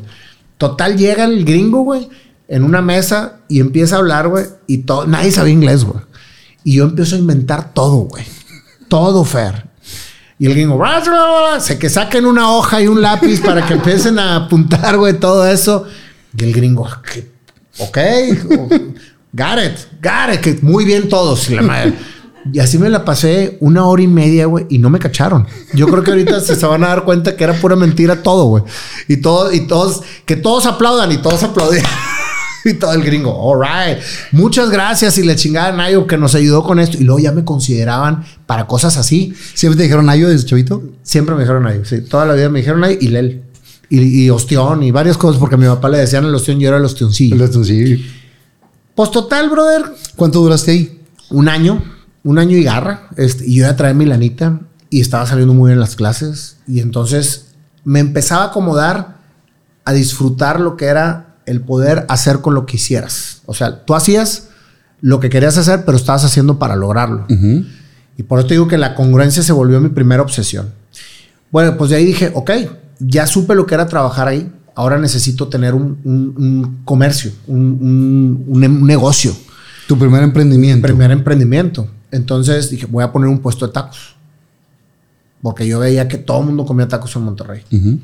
Oye, pues le doy. Entonces le digo a mi papá, no te he salido mal las clases. Yo quiero ser empresario. Estoy trabajando ya en McDonald's, ya llegó mi ciclo de entendimiento del trabajo y ahora quiero emprender. quiero poner un puesto de tacos. Me dice, estás loco, cabrón. Ponte a estudiar y ya déjate de estar soñando. Ponte a estudiar. Le dije, pues no. Le dije, voy a poner un puesto de tacos. Pues no cuentes conmigo. Yo traigo un bocho, un bocho 84. Ah, sí. Pues te quito el carro. Pues ni modo, quítamelo. Pero voy a poner un puesto de tacos. Entonces, había yo, apenas acaba de conocer a Maja, que es todavía mi socio. Le digo, oye, compadre, vamos a poner un puesto de tacos. Me dice, oye, Nayo, pero yo no tengo lana, güey. Digo, pues yo tampoco, pero tienes carro. Con eso empezamos. Traía un Renault 5 brutal, Maja, me acuerdo, súper bien cuidado. Me dice, no, pues yo pongo el carro, pero ¿dónde vamos a sacar la lana? Le dije, mira, güey, acaban de abrir Galerías Monterrey, ¿te acuerdas? Sí. Vamos a hacer una rifa y nos vamos a vender a Galerías Monterrey todos los días, güey. Va. Dice, pero ¿cuántos boletos tenemos que vender? Vamos a investigar cuánto cuesta el carrito de tacos. Vamos a sacar el permiso. Vamos a hacer todo lo que se tenga que sacar, pero vamos a cuantificar lo que requerimos para poderlo poner. Era un plan de negocio, güey. Claro. Estructurado. Va, va. Pues teníamos que vender mil boletos. Y la rifa, le dije, tenemos que hacerlo para los dos géneros, para los hombres y las mujeres. Entonces vamos a hacer para los hombres una botella de whisky y para las mujeres un oso de peluche. Y así llegamos a los dos géneros. Pero nada más se pueden ganar o uno u otro. Entonces, si la mujer se gana el- la, la botella, pues le compramos el oso. Y si el hombre se gusta la botella, le, compra- le compramos el, buen sentido de la palabra. Claro, el peluche. El peluche, sí. Oye, pues bueno, va, va. Oye, pues todos los días, güey, nos poníamos meta de venta. ¿Cuánto se tardaron? Un mes y medio, más o menos. Aproximadamente en vender. Todos los días, güey, salíamos y nos íbamos. Yo me iba en camión y lo veía ahí al güey. ¿Vivían dónde? En country. Los dos vivíamos en country. Yo todavía estaba, estaba en mi último semestre del Emilio, este, para entrar a carrera. Eh, mi papá me decía, ¿sabes qué? Te- yo quería estudiar a fuerzas en el TEC. Me dice, bueno, te metes al TEC, duré nada más un semestre del TEC, no, no porque ya no hubo lana para pagarme más, y luego me metí a la del noreste. Total, para no hacerte largo el asunto, güey. ¿Qué es- pasó con los tacos? Ahí te va. Los terminamos poniendo y abrimos precisamente en enero del 2017, más o 17 o 18, porque no, a ver, no, perdóname, No, no. del 88. Sí, sí, dije, cabrón. Del 88, acabamos de poner el puesto del 88. Es que, güey, con tantas fechas se me va la onda, pero a lo que, bueno, a lo que, te- a lo que voy es que decíamos, bueno, ya tenemos la lana. Y me acuerdo perfecto que nos, nos, nos faltaba el capital de trabajo, güey, para la primera semana de operación. Y hicimos una taquiza en mi casa con el carrito ya comprado y la madre. Imagínate nada más mi jefe, güey. O sea, no más estás loco, güey. Y aparte lo tienes en la cochera, güey. No puedo meter los carros, güey. Llévate ya tu mugrero. Muy fuerte, güey. La verdad es que fue una situación bien, bien complicada. Pero. Pero también tú con las ganas de demostrar que sí. Pero por supuesto, yo, o sea, yo es que tengo que seguir el plan. Bueno, pues hicimos una, una taquiza para el Super Bowl, que era febrero, enero, febrero, y con eso logramos la primera semana capital de trabajo y nos faltaba nada más cualquier cosa para, porque ya tenemos dos, nuestras dos primeras empleadas. Y mi abuelita Clarita, que en paz descanse, que era la mamá de mi mamá, nos prestó el último chisguete, güey, para empezar. Una semana me tocaba eh, eh, cocinar a mí y otra semana me tocaba lavar y así viceversa. Maja pasaba por mí a las cinco y media de la mañana todos los días. Llegaba por mí, subíamos los guisos, güey, subíamos las vasijas. ¿Quién hacía los guisos? Nosotros. Ustedes. Porque mi mamá me enseñó a mí lo que me tocaba hacer y a Maja lo que les tocaba hacer a su mamá. Y luego la combinación de las dos recetas hicimos muy buenos guisos. ¿Y pusieron el puesto dónde? En la Garza la Güera. Ok. En la prepa Garza la Güera. Entonces ya tuve que verte. sí, pues eran unos ¿De- tacos. de qué güey. año qué año? Ah, no, a ti te han de haber tocado, güey. ¿Sí? ¿De qué año qué año estuviste? 88 al, no, al 89. Fue un año, güey. Yo entré en el 80 y... No, entré en el 90. Ah, tú entraste en el 90. Me tocaba entrar al 89, pero hice una película y no entré a la prepa y entré hasta el 90. Bueno. pero había muy buenos tacos ahí. Bueno, pues cuando yo empecé nada más habíamos tres puestos, güey, y tenía competencia. Entonces lo que hacía, güey, era llegar. Para empezar, el carrito estaba bien cool, porque era blanco y lo llenamos de tipo, este, Como de pintura. chisgue- chisguetes de pintura fluorescentes. porque en aquel entonces, güey, todo padre style, güey, ¿te acuerdas que era fluorescente? Entonces, güey, yo quería algo chingón. Y traíamos, teníamos una grabadora grandota que utilizaba 12 pilas de las gordas.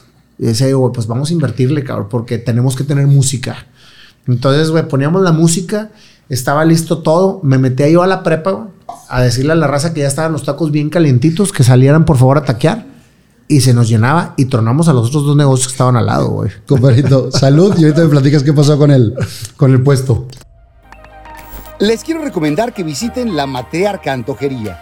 Tienen una gran variedad de comida mexicana. Puedes encontrar tacos con costra de queso, nachos, empanadas, antojitos mexicanos, quecas tan pequeña, enchiladas suizas y mucho más. Y si tienes algún evento en puerta, manejan charolas de antojitos para 4, 6 o 10 personas. Y tienen unos postres deliciosos, el mejor pan de lote que he probado y unos brownies que no puedes dejar de degustar. Y los miércoles son de 2 por 1 en postres. ¡Te esperamos! Están ubicados en Avenida Rómulo Garza 301, local 10, Plaza Damasco, frente a Walmart La Fe. Y si dices que lo viste en Fernando Lozano Presenta, te harán un 10% de descuento. Así que ya lo sabes, te esperamos en Avenida Rómulo Garza 301, local 10, Plaza Damasco, frente a Walmart de la Fe, la matriarca antojería. Salud, compadre. Salud. ¿En qué termina el puesto de tacos? ¿Matas a la competencia? Fue muy exitoso, muy exitoso, güey. Pero se fregó el carro de mi compadre y ya no teníamos cómo trasladarnos, porque te digo que era toda una mecánica. O sea, a mí me dejaba a las cinco y media, yo le llamaba a la gente para que se fuera a los tacos. Cuando llegaba a los tacos, lo dejaba lleno y me iba caminando por todo Boulevard Acapulco hasta Garzazada y agarraba el camión para irme a la del noreste, güey. Todos los días, igual. Yo me sentía tan satisfecho, güey, por estar haciendo lo que estábamos haciendo, porque todos los días agarraba lana. Y aparte, estaba aprendiendo a tener un comercio, güey, porque era parte de mi plan. ¿Y eras administrado? Siempre he sido muy administrado. Sin embargo, cuando empiezas a ganar lana, te gana el quererte comprar todo. las carencias de entrada, ¿no? Cubrir las carencias. Sí, y yo. y las carencias no me refiero a que, digo, nunca dejaste de comer en tu casa, pero el pantaloncito o esto. Pero siempre quise tener lo que no me daban en casa. Entonces, en eso me, gastaba mi lanita. Y, eh, y pues, me regresaba todos los días, cerraba el puesto y luego nos llevaban, Maja pasaba por mí a las 4 de la tarde, güey, y ya nos llevábamos vasijas y todo. Y ahora sí, llega o a lavar o a cocinar y a hacer tarea, güey, y seguir. Entonces estábamos paralelamente haciendo las dos cosas, se le friega el carro a Maja, tuvimos que cerrar el puesto, más bien lo vendimos. ¿Y qué crees que me compré cuando vendimos el puesto de tacos? Un carro. Un teclado. Muy bien. Tuve mi primer teclado, güey, que era un Yamaha DSR 2000, que era un tecladón con madre. Y llego yo le digo a mi papá, ya vendí el puesto y mira lo que me compré. Y aparte me hubiera a Mazatlán. Y el güey era más callado. Decía, ok. Y le dije, no me puedes decir nada porque voy a tomar en clases. Pero no está siguiendo mis reglas y la chingada. Y que le dije, está bueno, no pasa nada. Regreso de ese viaje a Mazatlán que fue fabuloso, porque yo iba con mi dinero, vestido con mi dinero y gastando todo lo que me quería gastar, güey. Entonces estaba con madre. Regreso y me invita una prima a trabajar en una empresa de químicos, güey, porque estaba iniciando y me, dieron, me daban una Ford 77 extra larga, güey. Entonces traía una Ford grande. Y andaba, y fíjate, güey, ¿cómo, ¿cómo vas madurando, Fer? Porque ahí, lo que menos me importaba era lo que dijera la gente porque me sentía ya muy seguro de mí mismo. Andaba en mi camionetota y me sentía orgulloso, güey, de irme andar en mi camionetota, güey, de traer mis garras y de todo. Y entonces entré porque quería ver cómo era ahora venderle a una empresa, porque entré de chofer, vendedor, distribuidor y hacer, era todo lo. Ilusos. Estuve alrededor de 6, 8 meses con ella, le aprendí muchísimo. Y en eso empiezan a crecer mis, mis amigos Mauricio Arqui y Melesio González con una compañía que en aquel entonces fundaron en el 89, que era Quality Services, ya, está, ya eran casi los 90.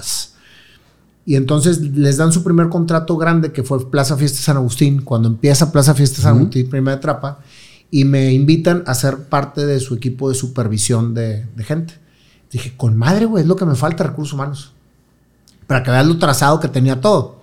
Y me dicen, y te vamos a dar una Ichiban último modelo. Uh, y, con madre, güey. Entonces le dije a mi prima, muchas gracias.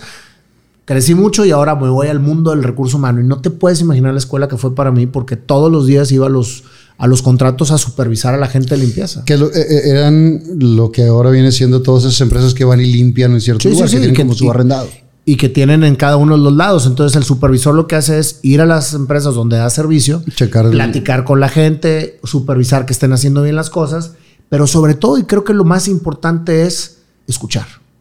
Escuchan a las personas. Escuchar a las personas. Ver cuáles son las molestias laborales, cuáles son las necesidades. Y me encantaba, Fer. Y aparte me pagaban muy bien. De hecho, entre la compañía de limpieza y la de químicos, el papá de un amigo lo vuelven director de, seguros del país, que luego se convirtió en Ava Seguros, y me habían dado chamba ahí también de vendedor de, seguros, pero del, desde el staff corporativo. Era empezar a entrar a una oficina corporativa. Y yo estaba entre eso y acá y me decían, vente acá un mes de perdido para que nos ayudes a arrancar y luego ya me quedé en Quality Services. Pues ahí en Quality Services seguí estudiando, trabajando, aprendiendo y mis papás empezaron un negocio paralelo de un snack allá por Avenida Penitenciaría, en el mercado Aztlán. Que me acuerdo que mi papá me contaba con mucho orgullo que él iba a tener, iba a comprar su local comercial, iba a poner un negocio de comidas y estaba muy entusiasmado. Nunca en su vida había sido comerciante ni empresario y él tenía, tenía ese, ese, ese, pues ese sueño, ¿no? Y pues le metió pues todos sus ahorros, pues se los metió ahí y yo me acuerdo que mientras que yo estaba en la compañía de limpieza, ellos echaron a volar el negocio y les fue muy mal, güey. Pero muy mal es muy mal. Y me daba una lástima, güey, porque mi mamá todos los días se la pasaba chambeando, cocinando, más o menos la misma dinámica que hice yo con el carrito de tacos, pero en un snack, en, donde, en donde, pues la verdad, iba muy poca gente. Entonces, termina quebrando mi padre eh, y, y, agarra una depresión espantosa, güey. Muy, muy fuerte. Se va para el piso, cañón. Ya tenía un par de semanas así. Y entonces un día me dice, oye, Nayo, quiero platicar contigo. Y yo, ok, ¿qué fue? Me dice, quiero decirte que me siento muy orgulloso de ti. Todo lo que te has propuesto lo has logrado. Y te voy a confesar algo. Todo lo que hice, lo hice para sacar lo mejor de ti. No era para retarte. Era porque sabía que lo podías lograr. O sea, a lo mejor no era la forma adecuada, pero estoy tranquilo porque saqué la mejor versión de ti. Y estoy seguro que nunca en tu vida vas a dejar de tener triunfo en lo que emprendas y lo hagas porque eres muy perseverante. Te felicito. yo, wow. Nunca jamás había recibido un halago tan grande de mi padre y sobre todo después de una muy buena racha de, muchos choques. Yo lo amaba. Era, mi, era mi chanoc, güey. Entonces, de cierta manera, yo estaba siempre aguitado, pues porque mi relación con él era muy chocona. Entonces dije, pues gracias, te agradezco muchísimo, no te voy a fallar. Me dice, no, no me queda la menor duda. Mañana será otro día. Voy a salir de esta racha que traigo de depresión y las cosas van a ser diferentes. Órale, órale. Me voy a trabajar el día siguiente. Llego a Quality Services y en el momento en que llego suena el teléfono y era mi mamá muy alterada. Regrésate inmediatamente, tu papá está muy mal. ¿Qué le pasa? Regrésate. Son de esas noticias que te dan que te, que te hielan el corazón, que sientes que algo fuerte pasó. Y sientes un hueco. el hueco de que ¿Qué pasó? ¿Qué pasó? Pues yo estábamos atrás del barco Monterrey, eh, ahí por Arroyo Seco. el Arroyo Seco. Pues era, yo vivía, mi mamá todavía vivía ahí atrás del Anglo Español pues hice 10 minutos o 7 minutos, iba yo que me moría, güey, por dentro, porque sentía que algo muy malo había pasado. Entonces llego a mi casa, sale el tío, mi tío Pepe, que en paz descanse también, hermano del, eh, esposo de la hermana de mi mamá, sale y me dice, tu papá se mató, se metió un balazo. Créeme que yo creo que ha sido la noticia más estremecedora de mi vida. De esas veces que se te, se te, se te descuadra todo el cuerpo y, y y batallas para, para mantenerte parado. O sea, es que. Haz cuenta que es un Te sacude, te sacude totalmente. Yo, ¿cómo? ¿Qué pasó? Me dice, sí, se metió un balazo. Está dentro. Así me, así me anunciaron que mi papá estaba muerto. Entonces entro a mi casa y mi mamá estaba llorando. Me decía, le dije, ¿qué pasó? Me dice, tu papá se mató. Y yo, ¿dónde está? Está en su cuarto. Y le dije, ¿qué vamos a hacer? Me dice, no sé. Todos en shock, güey. Yo tenía, mi hermano Adrián tenía 11 años en ese momento y estaba ahí. O sea, estaba, estuvo presente cuando sucedió. En ese momento se lo habían, se lo habían llevado con la vecina. Entonces digo yo, ¿qué, qué voy a hacer? Pues total, entro a su cuarto. Me encierro con él y el momento de tenerlo enfrente, me dio una paz tremenda, Fer. Me senté a platicar con él y le dije, no te juzgo por lo que hiciste. De hecho, vete tranquilo. Yo me encargo. A tu familia nada le va a faltar. Quizás suene muy romántico lo que te estoy comentando, sin embargo, hay que tener mucho, pero mucho cuidado lo que decretas y a que te comprometes, porque te vas llenando de pesos que no te corresponden al 100%. Así que vete tranquilo. Y estuve ahí narrando con él muchas cosas que me hubiera gustado decirle en vida y que no, no se lo pude decir. Pero le agradecí muchísimo el momento que tuvimos un día anterior en la noche. Porque fue como, como el estandarte para nunca rendirme de lo que quiera hacer en la vida. Y liberarte de todas las culpas. Totalmente. Entonces, salgo de ahí ya mucho más tranquilo. Y pues fueron un día y medio de muchas emociones, de muchas, muchas emociones, del entierro, de cuando, cuando hay una muerte siempre sacude una familia. Una muerte, en este caso, como, como sucedió, debe ser también un, un shock muy fuerte.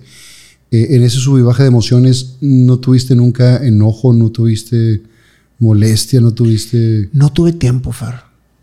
La verdad de las cosas es que cuando te sucede algo así, el reloj está contando. Y está contando, porque la vida sigue. Y eso es lo que nunca nos cae el 20. La vida sigue. Entonces, cuando enterramos a mi padre, que fue al día siguiente, después de todo un, un tema de funeral, de muchísima gente, de muchas muestras de aprecio, de muchos, de muchos testimonios de personas que llegaban conmigo y me contaban cosas maravillosas de mi papá. Cosas que a lo mejor yo no tuve la oportunidad de vivir. A mucha gente que ayudó.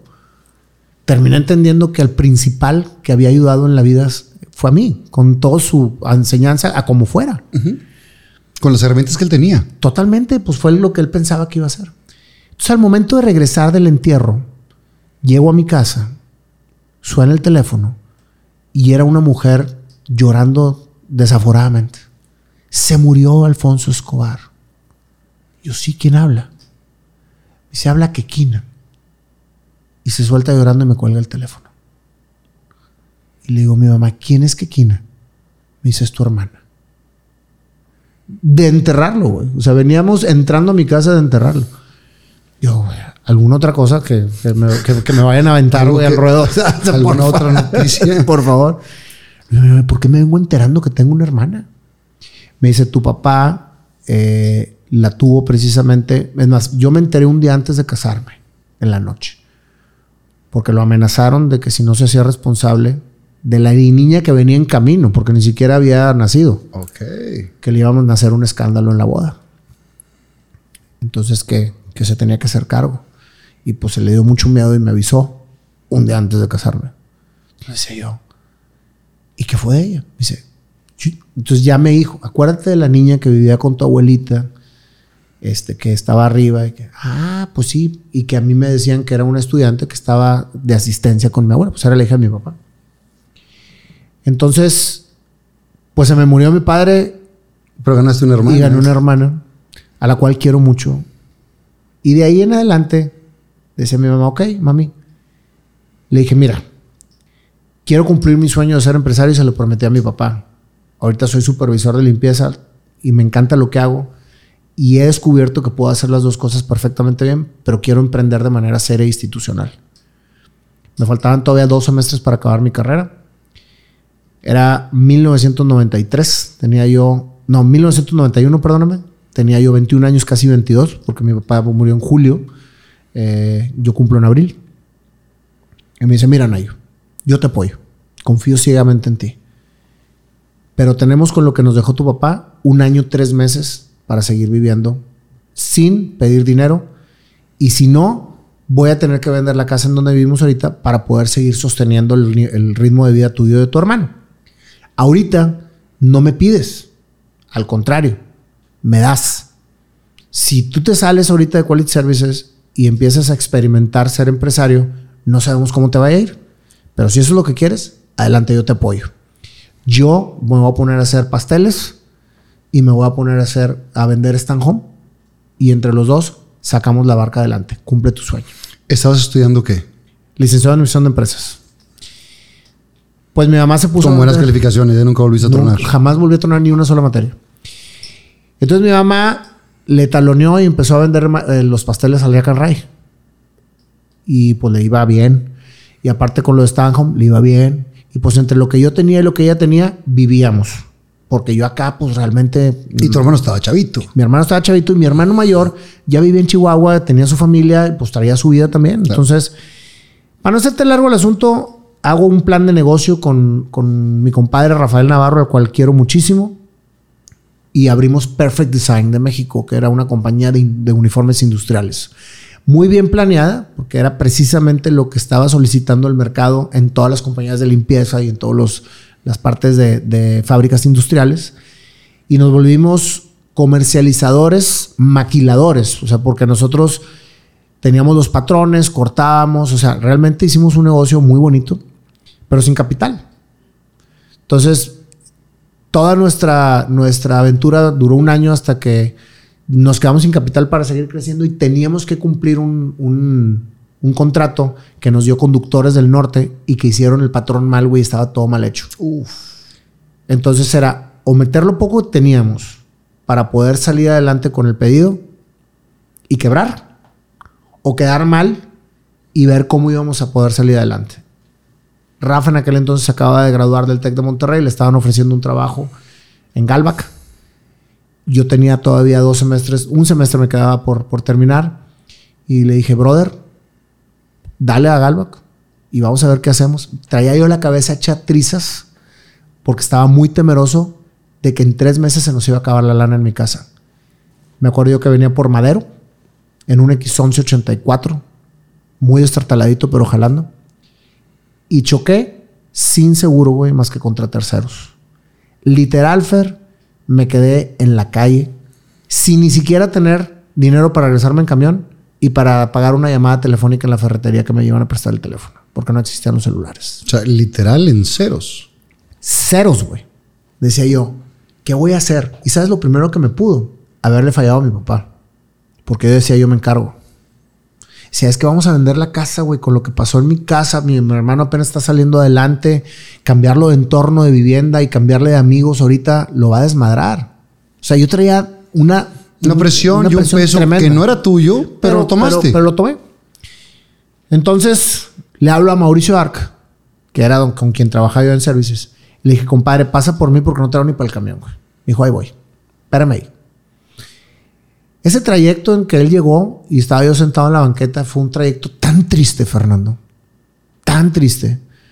Porque me sentía un fracasado por lo que había prometido y no había logrado. Entonces decía yo, ¿de qué manera puedo salir adelante de esto? ¿Qué voy a hacer? Ya no voy a ser empresario, voy a tener que buscar trabajo. Llega Mauricio y me dice, compadre, nos vemos mañana en la oficina. Vamos a ver qué hacemos. Pero tú sigue con tu sueño. Cabe decir que Mauricio ha sido siempre un excelentísimo amigo y compañero de vida. Cuando murió mi papá, mi mamá se llevó a mi hermano a Chihuahua y yo me fui a vivir tres meses a su casa, güey. O sea, ha sido siempre un compañero muy leal en mi vida. Le dije, va, entonces llego a mi casa le digo, mami, quebramos, choqué, ya no tengo carro. Y le digo, quiero cumplir mi, mi sueño de ser empresario y darte una buena vida y que no vendamos la casa, pero la verdad es que no sé qué hacer. Me invitó Mago mañana a su oficina. Me dice, mira, mijito, ve, algo bueno va a salir. Definitivamente con lo que yo gano con los pasteles y están no nos alcanza, pero ya se nos ocurrirá algo, tú tranquilo. Total, me, me, levanté al día siguiente con mucho ánimo, fui a la oficina, me fui en camión, la oficina estaba en Zaragoza entre Madero y Reforma.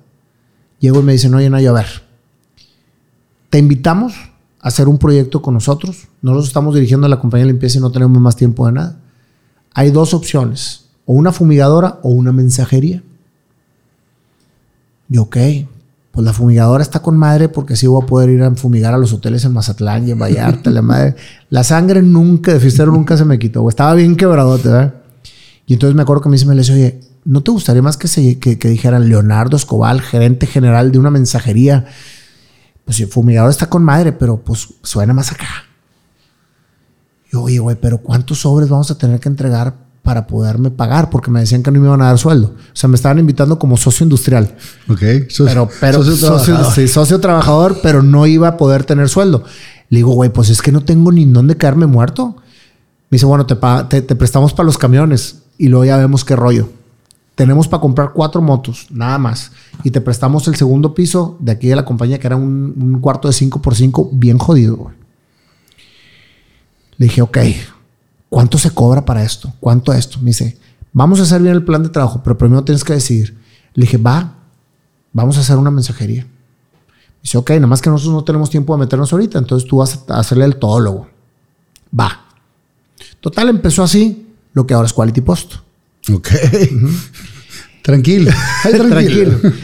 Y decía yo, bueno, entonces tenía que vender, tenía que distribuir, o sea, porque pues, no había chamba, pero sí había distribución de ciudad.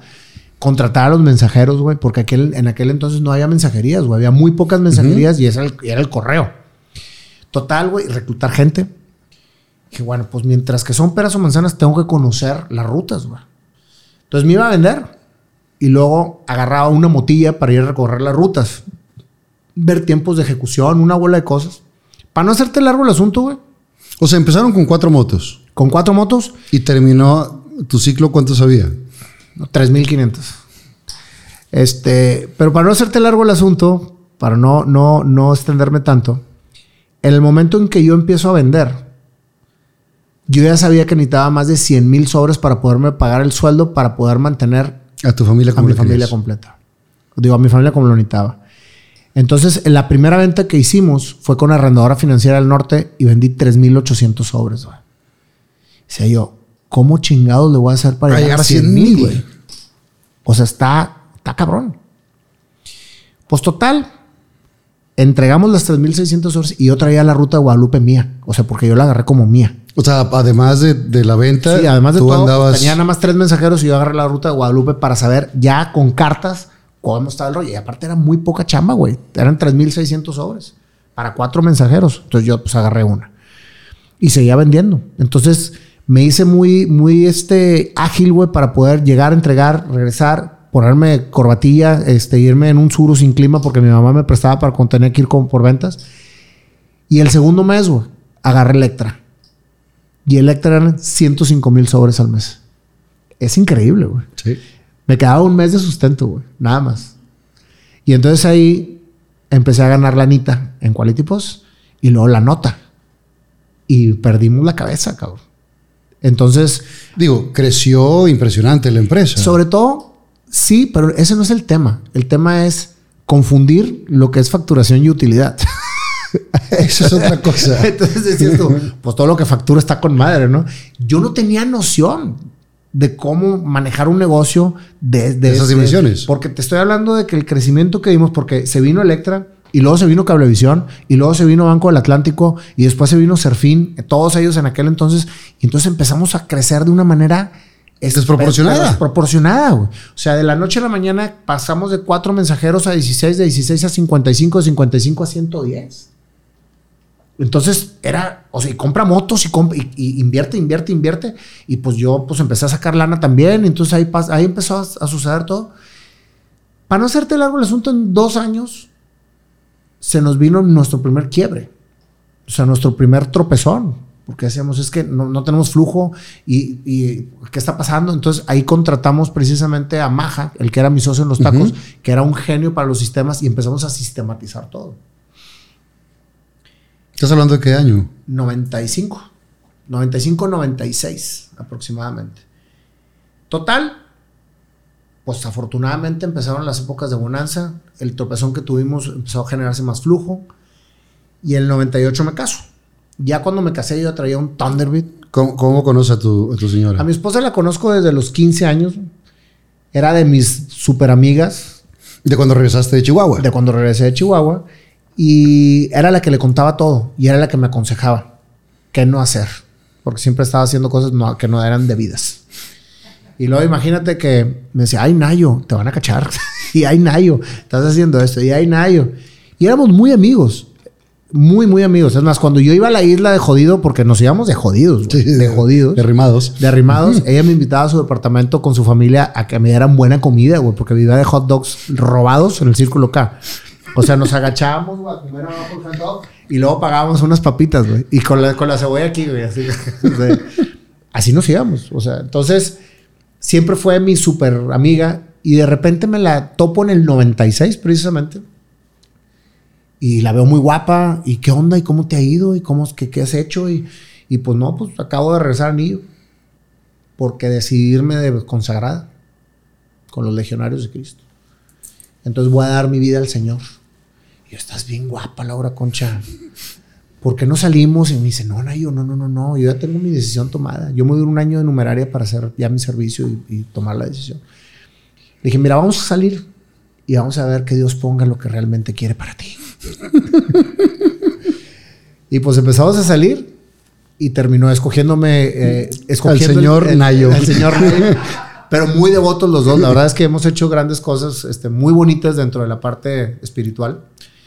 Entonces, me, me- a los, no, en el- a los ¿qué serán? Tres, cuatro meses de empezar a salir con ella, tomamos la decisión de empezar a andar y al año ocho meses nos casamos. Nos casamos en el 98. Y ahí ya, ya había bonanza. Sí había bonanza, pero no, porque ya habíamos caído en, la, en el primer tropezón. Ya lo había levantado. Entonces nos pusimos sueldos, nos pusimos todo. El tropezón más fuerte que tuvimos fue ya casados, iniciando precisamente el 99. O sea, cu- cuando, al primer año de casados. Yo me acuerdo que regresé de mi aniversario y fue cuando nos, nos, nos citan el- un nuevo contador que habíamos, que habíamos contratado, que me lo acabo de encontrar y le dije, no sabes el bien que nos hiciste. güey". Y nos dice, señores, huyan. No la van a librar. De plano. Debíamos impuestos, debíamos proveedores, debíamos un chorro de cosas y teníamos más crecimiento desordenado. Entonces, Ahí, ahí cuál había sido la falla. mal, mal manejo del flujo efectivo. Lo que pasa es que cuando hay mucha, mucho flujo, no tienes buenos controles. Ahorita te puedo decir que soy el, el más soldado exigente de todas las situaciones y como quiera que ver en el 2020. O sea, nunca, nunca, te vas a, nunca te vas a eximir de crecimientos empresariales. El ser empresario no es solo bonanza, Fernando. El ser empresario es un sinnúmero de aprendizajes conforme vas viviendo lo que te toca vivir. Y que generalmente aprendes de los errores y de los Totalmente, tropiezos, totalmente. Y porque te- de las épocas de arriba no... no Pero ¿sabes qué? No te estamos, en, enseñan tanto. estamos en una sociedad en que pocos, con- co- pocos cuentan sus fracasos Claro. y todos enal- en- en- se enaltecen con sus éxitos. Yo platico todo porque me encanta, porque es la única manera en que realmente aprendes. Pues total, regreso del- de mi primer aniversario. les dicen que... Me dicen que huyamos, huya. etcétera. Ahí se, se fragmentan las empresas porque éramos un grupo de empresas y nos quedamos como, co- como equipo, Mauricio, Maja y yo. Y en ese momento me se queda con Quality Services y empieza a cambiar absolutamente todo lo que habíamos hecho hasta el momento y empezamos a estructurar y a meter una infraestructura en la compañía, cada uno en su momento. Y todo empieza a caminar correctamente. Y cuando cumplo 39 años, llevamos ya, bueno, más bien, todo empezó como a los 38. Me empezó a entrar una, una- un vacío, Fer. Un vacío teniendo todo. No sé si te ha pasado. Sí, han dicho, y, y la frase está, hay gente que está tan sola o tan vacía que lo único que tiene es lana. Y pasaba eso. Tenía una familia hermosa. Sí, Tenía tres hijos maravillosos. Tenía todo lo que había logrado tener. Y cumplí mi sueño. pero ser- no, no te llenaba. No. Tuve el L Corporation en otro ámbito y Sí, en otro, en otro nombre, y en otro pero lo nombre, con tuviste. más socios y todo. Pero finalmente tuve la- lo que yo soñé y por cumplió. todo lo que me obsesioné por tener, lo cumplí. O sea, finalmente estaba dentro de un mundo que yo había creado con la mano de Dios y con muchos aprendizajes, pero finalmente estaba donde yo, donde yo quería estar. Con todo, absolutamente todo lo que había soñado. Pero no me tenía a mí. Y entonces llegó un punto en que decido vender mi parte. Decido, decido separarme de Quality Post. En un momento en el que yo estaba enamorado de lo que hacía, más no estaba Pleno. pleno con lo que yo tenía, lo que yo quería. Y, y es donde te vas a la congruencia. Hablo con mi socio, con Mauricio, mi brother, que por cierto ya para esas épocas había ya mucha separación por diferentes temas profesionales. Ya no era ese amor y esa fraternidad, era más negocio corporativo.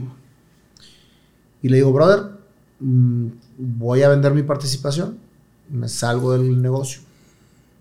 Dice, ¿pero por qué? Digo, porque me quiero encontrar a mí mismo. O sea, no me siento a gusto, no me siento realizado.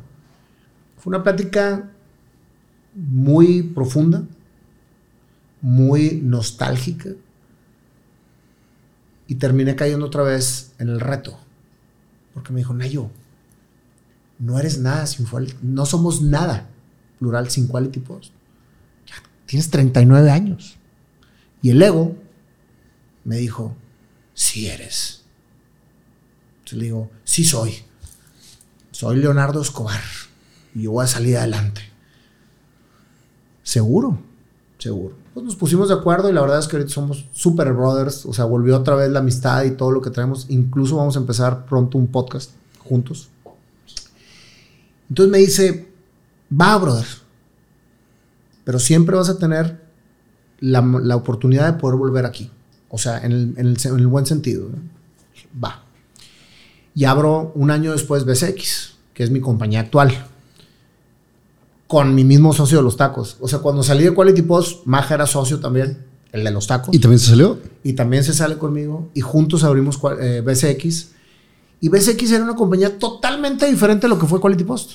Eh, cuando, te vas, digo, económicamente te, vas bien, después ya está eh, cubierto ahí. Eh, no cualquiera tiene la, ¿Cómo se dirán? ¿Cómo, ¿Cómo, puedo decir para que no se haga fuerte los huevos? no cualquiera tiene los huevos para dejar un negocio próspero, para seguir un sueño o, o una vocación interior. Eso es de admirarse. Es que, ¿sabes qué, Fer? ni siquiera era que tuviese yo claro cuál era mi vocación interior. O sea, simplemente era no me siento a gusto, no me siento realizado, estoy visualizándome y no me siento envejeciendo aquí. Que aunque amo todo mi entorno y todo, no estoy al 100% con lo que yo realmente quiero lograr. Y aparte, estaba de cierta manera alejándome cada vez más de un hermano y de mis mejores amigos. Por eso enfaticé mucho en lo que había sido Mauricio Arca en mi vida y sigue siendo. Que se regresó gracias a que ya no están juntos en el, a que estuvieron juntos en el negocio. Entonces, ¿qué es BCX? BCX era un sueño que cuando termina Quality Post, yo dije, bueno, voy a, voy a hacer conexión con la gente que tiene una, una idea o un emprendimiento y la gente que tiene lana para poder conectar y de esa manera hacer realidad los sueños de otros. Y yo siempre me voy a meter con una parte porque afortunadamente salimos muy bien. Y con esa parte voy a ser partícipe de, partícipe de esto y voy a administrar el proyecto para dejarlo bien encaminado y al año nos salimos. Eso fue el inicio de lo que es BCX. BCX significa Business Connection. Entonces era conexión de negocio. Que me acuerdo que la primera vez que lo, que lo propuse dentro de EO, de Entrepreneur Organization, que, yo, que, yo, estaba con, con mi foro, que todavía sigo, me decían, está con madre tu idea, pero nunca vas a dejar de ser un coyote fino. Y le dije, no, güey, en Estados Unidos el PR y toda la parte de la conexión de negocios es súper respetado. Y aparte hay grandes corporaciones de eso, pero aquí en México no. Pues me valió madre. Yo lo que quería era demostrar. Fíjate otra vez. Fíjate, Fer. Hasta que no entendí, cabrón, dejé de demostrar. Yo quería demostrar que la podía, que la podía volver a, armar. a armar siendo yo Leonardo Escobar fuera de Colectivos por el pinche ego y el reto que, que agarré así, ¿verdad? Porque aquel güey ni, ni, siquiera lo dijo por esa razón, pero ahí voy, ¿verdad? Pues abrimos BCX. Mi primer proyecto de BCX de Business Connection fue abrir un restaurante en el San Luisito, ahí en, abajo, eh, abajo del, museo, con Alfredo Villanueva, que es buen amigo mío, un productor de espectáculos, Manuel Otero, y un productor de cine que era, era eh, Héctor Martínez, que estuvo conmigo desde, desde la prepa. Y abrimos en el 2010, en plena época de inseguridad, donde todo el mundo estaba huyendo de Monterrey y estaban los balazos por todos lados, en el centro de Monterrey. Proyectazo, divertidísimo. Muy rico. Sí, riquísimo, aparte del lugar, y aparte un lugar. Sí, Alfredo es muy bueno. Sí, Alfredo es una chulada. Y fue muy buen ejercicio, porque de ahí saqué grandes amigos y empecé con las diferentes ramificaciones o divisiones de Business Connection y se volvió BCX. Eh, había BCX Producciones, BCX Trading Company, BCX, o sea, había varios BCX que era una misma entidad pero con diferentes objetivos. Y BCX Trading se volvió un desarrollador de productos para el retail. O sea, nosotros lo que hacíamos es, más bien lo que hacemos, es desarrollar fábricas mexicanas para poder hacer que sus productos fueran exitosos dentro del mercado. Y esto era la proyección, que era lo mismo, pero ya de una manera más institucional. Y empiezo a trabajar con Oxxo y terminamos nosotros desarrollando el producto. Terminamos nosotros adquiriendo las licencias y terminamos nosotros comercializando la- la- el producto. Entonces hicimos un- una metodología o más bien un, un- un negocio en que combinaba el desarrollo, la fabricación y la comercialización, siempre acompañado de las marcas. ¿Y, y esa parte ya te empezó a llenar más? No. Absolutamente nada. O sea, vuelvo a lo mismo. Me encanta chambear, me Sí. encanta convivir, me encanta desarrollar, me encanta, pero seguía con el mismo vacío, güey. Te, te lo platicaba yo en, eh, cuando, yo cuando me invitaste a tu, a tu programa. Eh, yo me divierto muchísimo haciendo televisión. Cuando estaba haciendo televisión me gusta mucho. Más mi pasión es el teatro. Y dices, qué padre, la televisión me va de comer, me daba una, un sueldo mensual y demás. Pero mi pasión es el teatro. Eh, en este caso, igual, BSX lo desarrollas, es, exi- es exitoso, pero no tenías ese lleno interior. Ese es precisamente donde empieza a conectar la historia. La rompimos en BSX, ¿eh? 50 licencias. La siguen rompiendo. Sí. La seguimos porque la dejamos de romper en el 2020 como muchos. Cuestión de pandemia. Sí, Disney, Marvel, Star Wars, Nickelodeon, conocí a los Avengers, güey, fui al centro del estudio, nos volvimos los cracks de las licencias, reconocidísimos en el mercado. La verdad, un mundo bien divertido, güey, bien divertido. Viajé por todo el mundo porque íbamos a... a- a- fui 10 veces a China, a Hong Kong, a todos lados, porque iba precisamente a ver los mercados, a ver qué me podía traer para tropicalizar en México. La verdad es que es un negocio Y bien licenciarlo bonito. acá. Y licenciarlo acá. Y, y- y aparte, eh, fabricarlo en México. Ok. Hicimos un híbrido entre China y México y nos convertimos en quien traía el producto de China a México convertido en mexicano, desarrollándolo aquí. O sea, fue la verdad toda una experiencia hermosísima y lo sigue siendo. Sin embargo, te voy a platicar primero qué pasa en los 46 y luego en el 2020. A mis 46 años, Compra ya tu casa en Natura Cerrada Arboledas. A tan solo 15 minutos del centro de Apodaca, este fraccionamiento cerrado te ofrece casas de una planta, de dos y tres recámaras, con cochera y reja al frente. Informes 8135-500-500. 8135-500-500. Natura, naturalmente cómodo para vivir. a mis 46 años, conecto con el niño que jugaba a ser cantante, que jugaba a ser artista, que quería ser siempre un llamador de atención. Para esto, yo ya, ah, bien importante, cuando, cuando me cambio, hago mi primer casa, que fue a los 38, o sea, toda mi, etapa de Quality Post renté, hasta que no completé toda la lana para construir, construí. Y cuando construí, construí un estudio de música con todos los instrumentos para que mis hijos pudieran tocar lo que quisieran. Para que no tuvieran la misma limitación que tuve que, que tuve yo.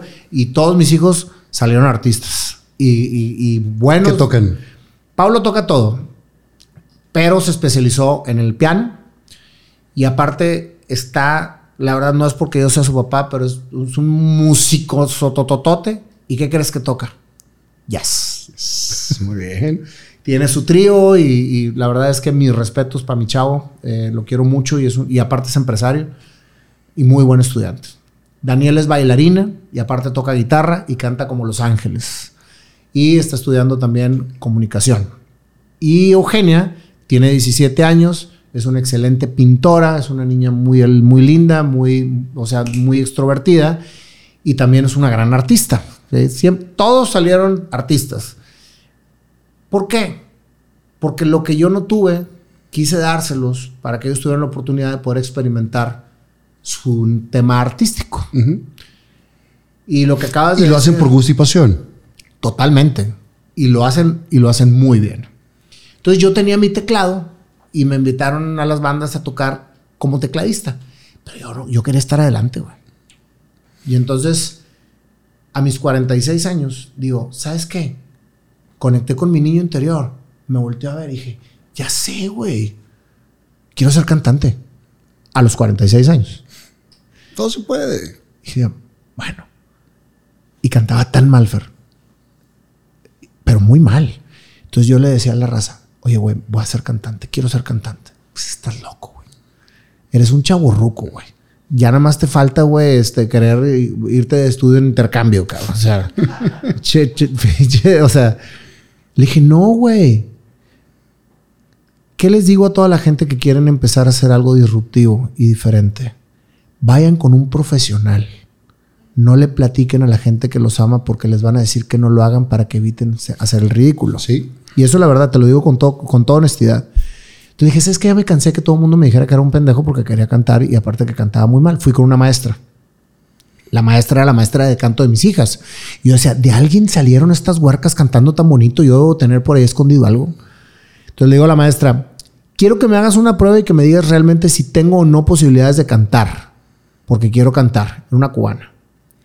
dice, mira, si por alguna razón no tienes posibilidades, te lo voy a decir. No te voy a engañar. Y aparte no tengo tiempo para enseñarte. Así que vamos a ver. Y canto y me dice, cantas muy mal. Y yo, ok, pero tienes oído. No puedes cantar bien si nunca has cantado. Educa la voz y tienes lo más importante que es la entonación. Así que si quieres cantar, tienes que estudiar, tienes que capacitarte y tienes que enseñarte a pulir tu instrumento que es la voz. Va. Va. Congruencia otra vez en mi vida. Como hice el Iron Man cuando empecé triatlón, como empecé a ser empresario y ahora me tocaba ser cantante y me empecé a obsesionar con ser cantante, Fer. Y te metes a estudiar. Me metí a estudiar como loco ¿Con quién? con ella, con la, con la maestra. Si, te, si tenés tiempo para enseñarte. Domingos, 10 de la mañana. Ok. Nada más. Y que para hacer eso hay que sacrificar. Por supuesto. Entonces yo para mí era el día más importante de la semana, porque quería cantar. Y entonces, con mi Forson de golf, les dije, ¿alguien ha tocado algún instrumento al- alguna vez? Porque mis músicos con los que yo tocaba de tecladista ni de pedo me iban a aceptar como cantante. Entonces me decían, oye, pues yo tocaba el bajo. Y no, pues yo tocaba la batería. Hicimos una banda. Todavía no sabía cantar, güey. Y en diciembre, porque era octubre, o sea, tenía yo dos meses y medio, nos presentamos en la posada de los golfistas de Misiones. Ya te has de imaginar que todo el mundo iba para reírse de nosotros y decían, ¿qué les pasa a estos güeyes? verdad? Pero me subí súper temeroso, Fer. Pero cuando estaba arriba, güey, Dijiste, agarré el micrófono y dije, esto, güey, esto es realización. ¿En qué momento dejamos de hacerle caso a nuestro niño interior? Cuando queremos aportar, digo más bien cuando, cuando nos, queremos adaptar a los demás. Por eso te digo que todo, todo lo que nos da la vida es ser lo que los otros quieren que seamos y no lo que queremos ser nosotros. Y en un, en un 2x3 se te va la onda y ya estás haciendo lo que quiere la gente que seas. En todos los sentidos. Entonces, cuando, cuando yo agarro el micrófono y digo esto, dije, esto es lo mío me vale madre que cante mal, güey. Y me vale madre cómo se escuche. Porque entre canción y canción me puse a hablar. Y yo decía, les vamos a cantar en la siguiente rola algo que todos van a recordar. ¿Se acuerdan cuando echábamos el orionazo, cuando íbamos a las calles y veías a la chava que te gusta, que la madre? Y esta canción es Yo la veo, yo la veo que caminas. Entonces toda la raza decía, con madre, claro que me acuerdo. Entonces se les olvidaba que cantaba mal. Y se les olvidaba que tocábamos mal. Todo el mundo se la pasó cantando, güey. Pero bueno, ya estaba cantando. ¿Hacia dónde quería realmente llevar ese sueño? ¿Qué era lo que tanto me motivaba para hacerlo? Nunca sabes hacia dónde te va a llevar lo que tanto deseas hacer. Por eso deja que fluya. Oye, pues seguimos y de repente llegó un guitarrista súper bueno, pero súper bueno. Y un baterista que era el baterista de la primera banda cuando yo tocaba con teclado. Y empezó a hacerse una banda ya mucho más profesional. Y yo seguí pues instruyéndome, ya no cantábamos tan mal. Y empezó a sacar esto, empezó a, a- a fluir esto. Y de repente dije, "Oye, vamos a encontrarle un sentido a la banda. Yo estaba súper obsesionado y sigo estando súper obsesionado. Vamos a tocar por fines altruistas. Entonces nos empezaban a, a invitar a festivales y tocábamos aquí, tocábamos allá. Y oye, pues ahí va. Y de repente, 30 aniversario del Emilio Guzmán Lozano. Pues ves a toda la raza de 30 años que no ves, güey. Y de repente veo un pinche gordito con una guitarra. Y era el panda. Yo, ¿Qué onda, panda? 30 años de no verte. 30 años literal de no vernos, güey. Literal. Literal. Oye, pues con madre. Oye, pues ¿sabes qué? Yo tengo una banda y vamos a tocar, y vamos a tocar nosotros en la posada de la prepa, digo, en la, en la reunión de la prepa. Oye, con madre la chingada. Y llevaba la lira panda y empezamos a cantar el güey, a improvisar. Ese fue el momento en que me encontré con el panda, güey. Y yo me sentía con madre, güey. Dos días antes de que, de que este, fuera la presentación, se me baja uno de los integrantes de la banda. Y le digo a Panda, métete, güey. Tocas con madre y tocas todos los instrumentos. Métete en el teclado. Y se mete. Y se metió. Y de ahí me dijo, compadre, vamos a hacer esto de manera institucional. Y empezó a, a traerse músicos de boda. De los que eran de boda, güey, de los noventas. Que ahorita eran, pues, eh, algunos se siguen dedicando a eso, son músicos profesionales. Pero dije, vamos a invitar a músicos chingones para hacer una banda que ayude a, a- a- a necesidades específicas. Y vamos a hacerlo bien. Oye, güey, pues se armó una bandota. Pero con madre. Y empezaron a invitarnos ahora sí y llenábamos. Hasta que llegó la pandemia. Paréntesis. 2019. Ujú. 2018, todo el 2018, llega Marcelo Neri a mi vida, que es un gran amigo y mi socio productor. Me dice, Nayo, haz pública tu vida. Está con madre, güey. Platica. Yo, pero ¿cómo, Neri? Sí, güey, está con madre tu vida, platícala. Un año se tardó. Entonces, de repente dije, ¿sabes qué, güey? Sí. Pero vamos a hacer un programa bien hecho. Si quieres que cuente mi vida, vamos a contar mi vida, pero vamos a contar la vida de otros. Vamos a buscar un perfil de gente que ha alcanzado el éxito haciendo lo que le apasiona, para proyectar a las personas que sí se puede, sea cual sea el tiempo, lograr tus sueños.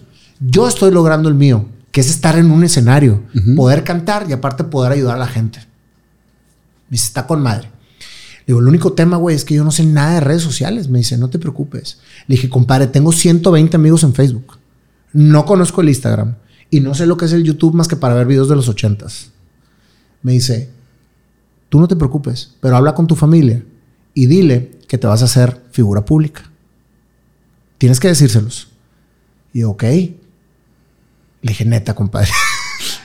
me dice, ve, habla con ellos. Pues voy, me siento a la mesa, reunión familiar. Les digo, familia, he decidido volverme figura pública. Todos me voltean a ver. Ok. Voy a sacar un programa en YouTube. Y pues quiero su autorización. Porque va a llegar el punto en que se van a hacer públicos ustedes también. Y nos van a parar en la calle y nos van a pedir fotos. Y nos van a decir que somos y la madre. Y todos me voltean a ver como que este güey, ¿qué se metió, güey? Ok. Si lo quieres hacer, hazlo, papá. Dale.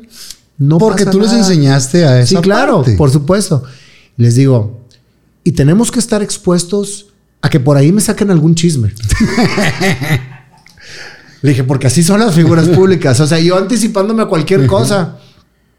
No te preocupes. Confiamos en ti. Échale. Lo mismo cuando empecé a cantar, güey. Échale. Le dije, Marcelo, estoy listo. Hagámonos figuras públicas. Y empiezas con tu programa. Febrero del 2019. Eh, lo diseñan entre los dos. Y yo le dije, vamos a entrevistar personas que hayan alcanzado el éxito haciendo lo que les apasiona y al último voy a cantarles. Me dice, ay, cabrón. Me dice Marcelo, Dijo, "Ay, esa, parte, "Ay, ay, cabrón". esa parte no lo habíamos ¿Qué le- contemplado. qué me dice, ¿qué les vas a cantar, güey? Su historia. Por eso el programa se llama Historias Hechas Canciones. Que me platiquen su historia y, me dice, a ver, Marcelo, me dice Nayo, a ver, ¿cómo te vas a acordar, güey, de la historia, güey, en una hora o hora y media que estés entrevistando? ¿Y qué les vas a cantar? ¿Cómo vas a preparar la canción? Le dije, pues con el panda, güey. Y el panda, sí, güey, yo, yo, yo le entro y la chingada, o sea. Y me dice, ok, pero vas a tomar algunas notas. Al principio yo tomaba algunas notas. Pero Como highlights. pero tengo déficit de atención, Fer. Entonces, o, hago una cosa o hago otra. Entonces, pues bueno, pues vamos a darle. Órale, güey, vamos a darle. ¿Qué se necesita, güey? No, pues se necesita una producción, así como las de Dani, que es el mejor de Monterrey. y le dije, pues órale. Este, ¿cuánto cuesta hacer un programa? Y, y, pues contratamos una productora y a la productora se le pagaba por cada vez, así, etcétera. Y entonces, güey, que ya tenemos todo. Ahora sí lo vamos a hacer con todo. Lo único que no teníamos eran invitados, güey, porque nadie quería venir a mi programa. Porque eras una figura pública en potencia, pero no te conocían. No, nadie quería, no, o sea, no, y aparte me decían, ¿qué te pasa, güey? O sea, las redes sociales son para chavos. O sea, ¿qué vas a estar haciendo tú metiéndote en las redes sociales si tienes casi 50 años? O sea, no manches, güey, ya no sea ridículo. Dije, pues eso me decían con la cantada y ahora me van a ver, cabrones. O sea, denme chance. No, pues no, y no. Y me cerraron muchas puertas. ¿Cuál fue tu primer programa? El panda. Ya porque estaba nadie, ahí. nadie quería ir, güey. Entonces le digo al panda, pues no tenemos, no tenemos quórum, cabrón. Vente. Nada más que Marcelo muy hábilmente, porque la verdad, mis respetos, güey. Yo creo que para mí es una de las personas con más visión en cuanto a la parte de la generación de contenido en México. Está tremendo. Me dice, voy a platicar contigo y te voy a grabar. Y eso que te grabe, lo vamos a hacer clips. O lo vamos a hacer cápsulas. En aquel entonces eran cápsulas. Y las cápsulas las vamos a subir, pues para que la gente empiece a ver tu manera de pensar. Y entonces, mientras que caen los invitados, güey, pues grabas tú. Y entonces me grababa todos los días y me se sentaba y, y a ver, Nayo, ¿tú qué opinas de esto? Editorializando tus temas. A las tres semanas, güey, se me hace el primer, la primera cápsula viral, viral.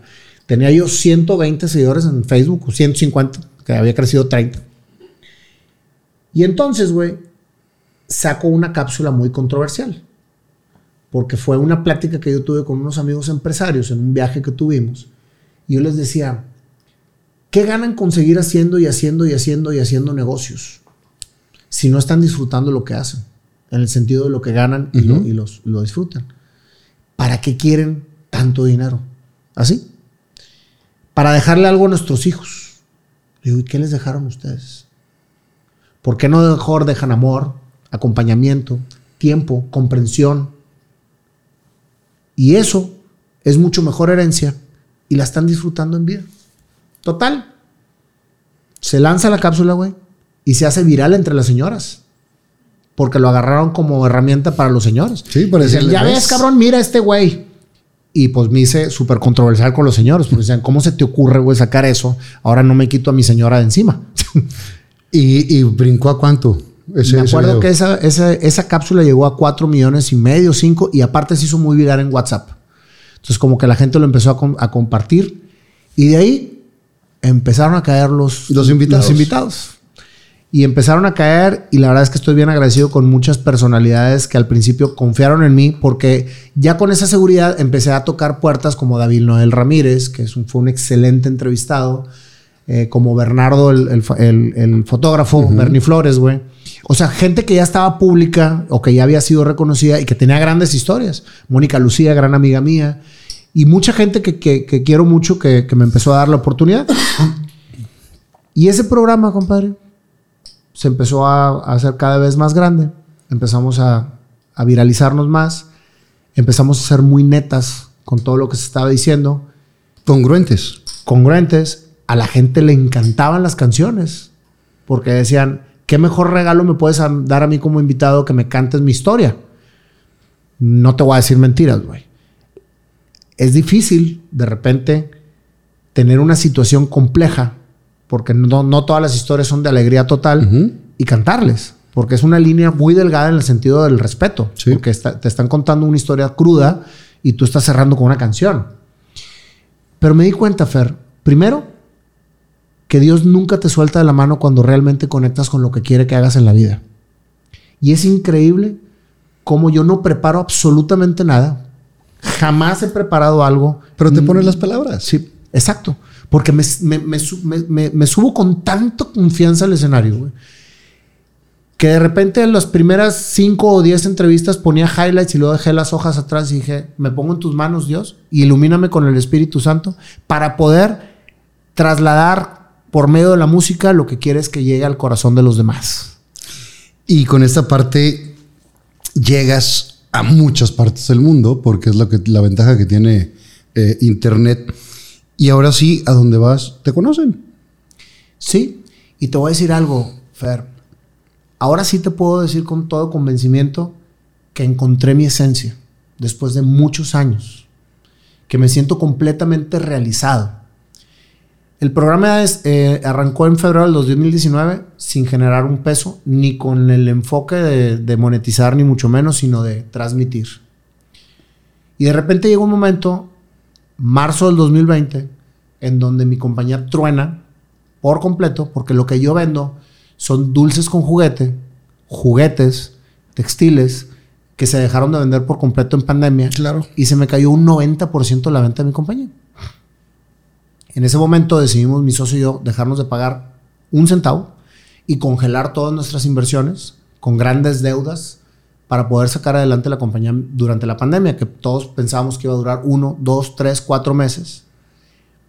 Pero de repente eso se nos complicó más porque en noviembre el gobierno dictó que todo tenía que tener los rombos de nutrición y tuvimos que sacar de las piedras, güey, para poder meter todos los, los rombos a los alimentos.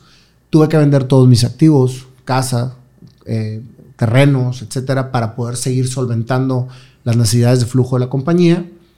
Sin embargo, el haber creído en mi instinto, el haber sentido el llamado de lo que quería, lo que, tenía que hacer en la vida, empezó a redituar. Marzo del 2020, paralelo a mi quiebre, te digo, todo es bien de ocidencias. Decido empezar a monetizar en Facebook. Y la primer cápsula que sacamos en marzo del 2020 llega a 120 millones de personas en tres días. Y decía yo, porque decía, cuando, cuando pasa eso, le digo a mi familia, quebramos. No sé qué va a pasar. No sé qué vamos a tener que cambiar.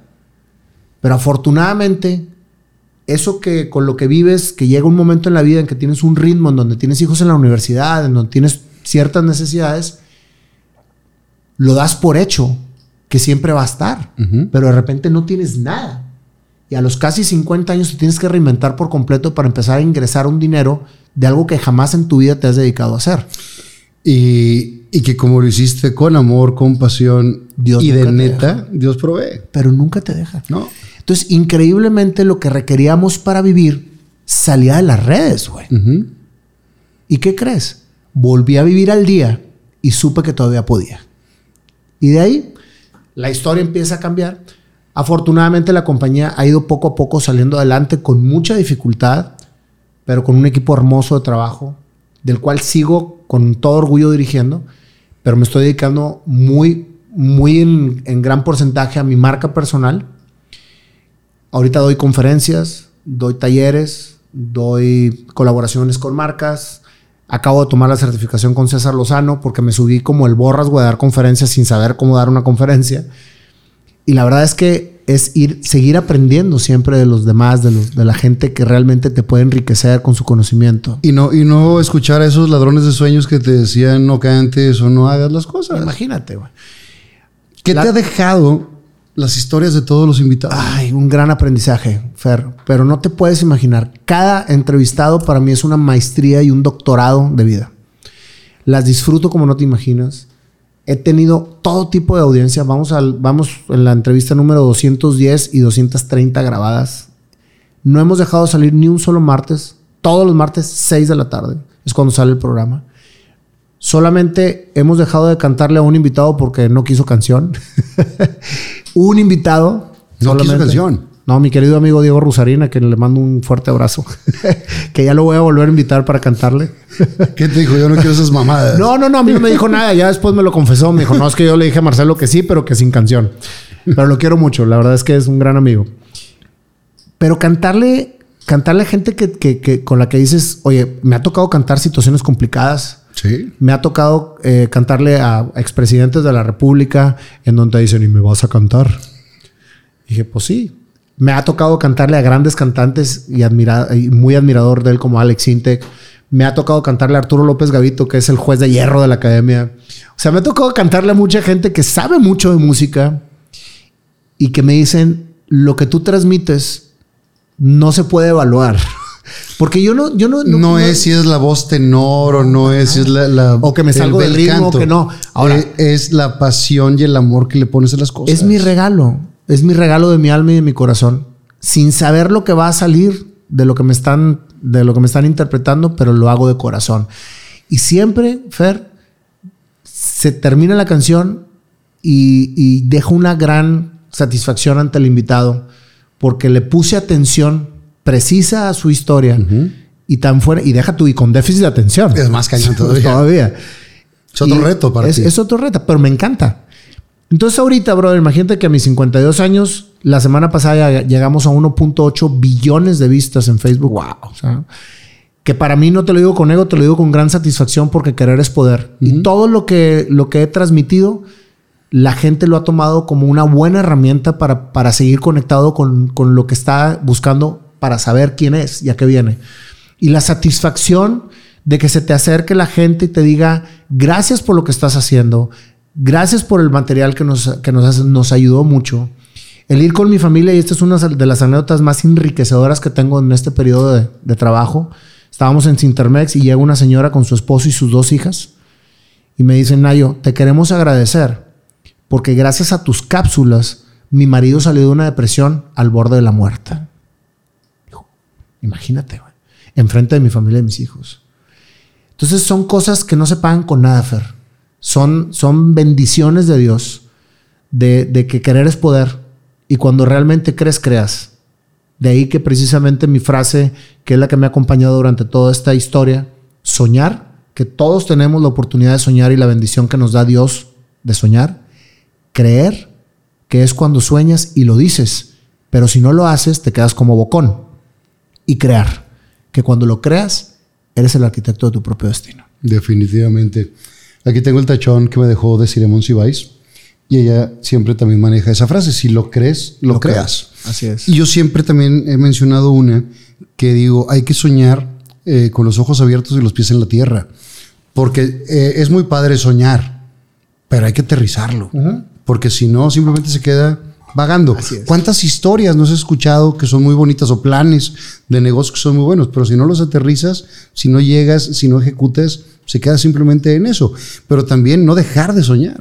Nunca, nunca. Y sobre todo, no dejar fluir los sueños.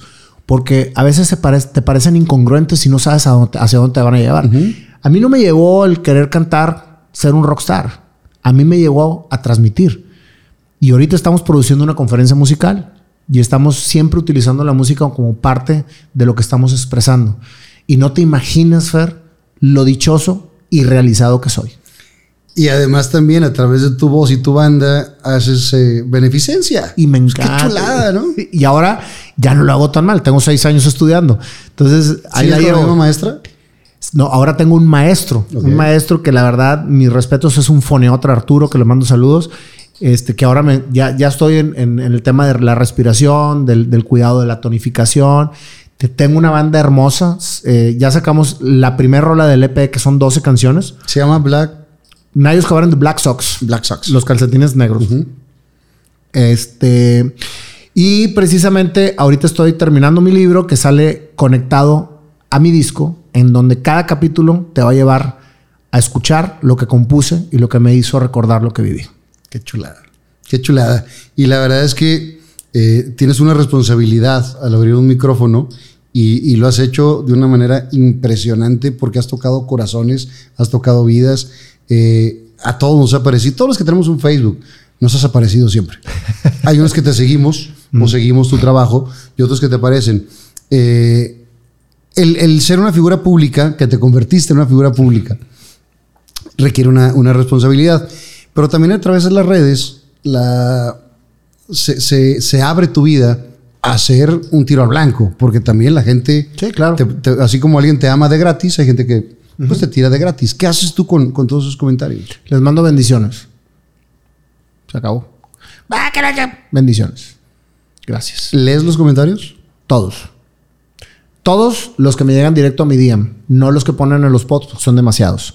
Me llegan aproximadamente 1500 mensajes diarios directamente, del- de los cuales la mayor parte de los, de los mensajes que me llegan han salido de las historias que ves.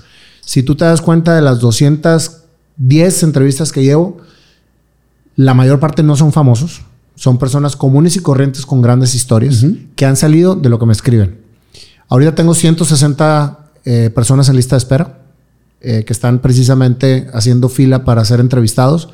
Y no te lo digo por soberbia, te lo digo por la cantidad de personas que quieren contar su historia y no tienen un foro para hacerlo. Y esa es una gran satisfacción. Y, y que finalmente cada una de esas historias empatiza con alguien y aprendes a través de esas historias, ya sea para emular o para no hacerlas, en el sentido de, de- de los tropiezos que puedes aprender y no caer tú también. Cada, cada una de las historias son enseñanzas y es lo que, lo que yo hablo con, con Dani, ¿no? Que, que siempre dejes algo y tocar corazones. Es lo importante. Así es, hermano. Así que estoy muy contento. Ahorita pertenezco a una agencia que, que me siento yo Robert De Niro en el aprendiz, porque son puros chavitos. Y, y- y es una gran satisfacción a los 52 años volver otra vez a vivir la gran experiencia de convivir con un grupo de trabajo en el cual perteneces. Eh, tengo grandes amigos ahí y acabo de empezar a estudiar la carrera de psicología. Ya voy para el segundo tetra. Me encanta la psicología. Yo creo que es lo que debí haber estudiado. Probablemente. Eh, y lo estoy estudiando. ¿Sí? ¿A qué hora? Sábados en abierto, precisamente. Y cuando me toca tener evento, porque tengo gracias a Dios eventos muy seguidos los sábados, la tomo en línea. Ok. ¿Y las grabaciones cada cuándo grabas? Regularmente grabo una o dos veces al mes máximo y en cada una de las sesiones me avento cuatro entrevistas porque no tengo tiempo de grabar todos los días. Y cada martes sale, sale, sale contenido y vienen dos podcasts dos podcast más. Uno con, con Mauricio, Mauricio, eh, mi socio y hermano, que va a ser puros temas empresariales. Y otro con Paulo, mi hijo, que viene precisamente un podcast muy padre de todo lo que no habla un hijo con su padre y un padre con su hijo. Y que también eh, eso a través de lo que tú viviste, que no pudiste expresarle a, tu- a tu padre eh, y, y lo, lo hacías a través de tu rebeldía, ahora que puedas tener esa comunicación. No, y más que eso, Fer, porque la verdad es que tengo muy buena conexión con mi hijo, es qué piensan los hijos de sus padres a esta edad y qué piensan los padres de sus hijos a esta edad. Y el tener un diálogo de abierto va a conectar con mucha gente que ahorita está batallando con sus hijos o con sus padres. Totalmente. Eh, ¿Cuántos años de casado llevas ya? Acabo de cumplir 24. 24. Feliz matrimonio con una esposa divina. No, y la unos Braconcha hijos es una. digo, lo poco que la conozco y a través de las redes que hemos ahí coincidido, se, se ve, se le nota el ángel. hermosa. Y es una compañera de vida que siempre me ha acompañado durante todas mis locuras. Y vaya que soy un hombre difícil en el sentido de todo lo que se me ocurre hacer. Y, y que te das el tiempo, que es lo más importante, ¿no? Así es. Eh, Nayo, muchas gracias por, por compartir tu historia. Es muy interesante. Creo que todos podemos aprender, todos podemos reflejarnos en las caídas y en volverte a levantar. Porque te puedes caer 25 veces, depende de tu actitud, cuántas veces te vas a levantar. Y hemos visto que mucha gente se quiere quedar o se, se atrapa, se victimiza cuando hay que sacar los pantalones, Exactamente. Lo acabas de decir. Hay que sacar los pantalones. de una u otra manera. Así es. Te quiero eh, compartir que tengo aquí unas cartas. Estas sí son preguntas al azar. No Ok. son mías. Perfecto. Lo que diga. Ok. Adelante. Total.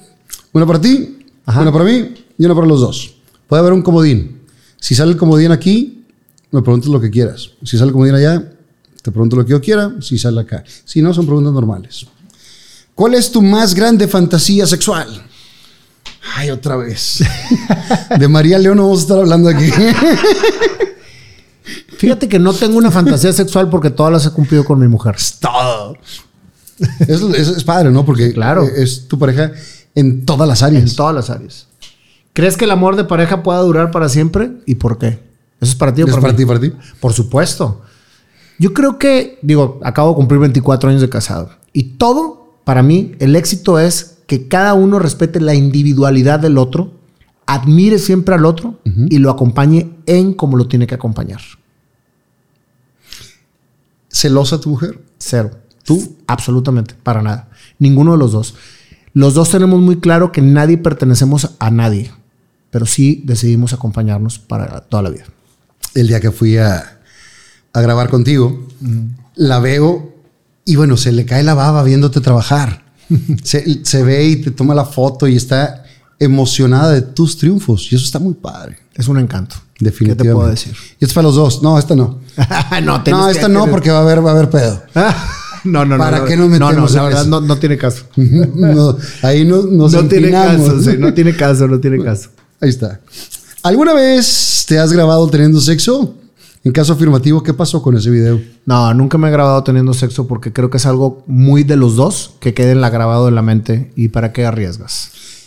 Yo alguna vez de chavito sí, consensuado y borrado en el momento. O sea, nada más era así como para... Para verse. Ahí está la fantasía. Y no se ve tan grande como en las películas. pues sí, pues uno, uno- uno calza normal, ¿verdad? y bueno, eh, además de esto, te quiero compartir unos regalos que te tengo. eh, ¿Cómo? ¿Me vas a de regalar algo? Por supuesto. Yo también te traigo un regalo. Ahorita al final. Ahorita al final. Eh, tú conoces a Armando Alaniz de Acción Poética. Te platicaba que, que trabajamos juntos en McDonald's. Aquí tengo una bardita de, de Acción Poética. En mi jardín tengo otro. Son más de 26 años ya y más de 40 países que, que está el movimiento de, de Acción Poética. Y como cuatro palabras, cinco palabras te pueden dar también una, una apertura o te pueden cambiar el mood del día, ¿no? Que vas estresado Claro. y ves una, una frase y te cambia. Y entonces, eh, junto con Armando, a la de Acción Poética, eh, te queremos entregar esta, que lo has hecho diariamente. Impactar positivamente. Ay, me encantó. Aquí está, te la, te la hizo Armando, aquí dice Nayo Escobar. Ajá. Estas las hace Gasolin, que es un patrocinador mío. Pero yo le digo, va a venir tal persona y él decide la frase. O sea, cada una es diferente, cada una es particular. Me encantó. Y tuya. Mira, me puse chinito. Y Muchas es la verdad lo que haces todos los días y lo que estás intentando hacer con cada uno de tus proyectos. Me encantó. Impactar positivamente. Va no ser- solamente oye, te tengo va, va a ser parte de mi producción. Espero que la tengas ahí y que Claro. la tengas, que la guardes con mucho cariño. Otra de las cosas que le abrimos ¿Cómo esta, es? esta y luego esta se sostiene con esta. Perfecto. Y aquí la, aquí la ponemos. Tengo un patrocinador de camisas que siempre ha estado conmigo desde hace más de, de 4 o 5 años. Ahí está. 4 o 5 años que son Riara. Son estas camisas Que están brutas, ¿eh? Eh, Aparte. son, yo las uso con tenis y demás. Hay gente que las usa vaqueras, pues son vaqueras, pero cada quien le da el look que quiere. Te mandaron una, aquí la tienes también. Ándale. Eh, Reata. Riara, para que no se escuche, para que no se escuche tan fuerte. ¡Wow! Me encantó porque son mis colores, morado, negro. Ahí está, Me encantó. para que. Y aparte es mi talla. Claro, pues aquí checamos todo también.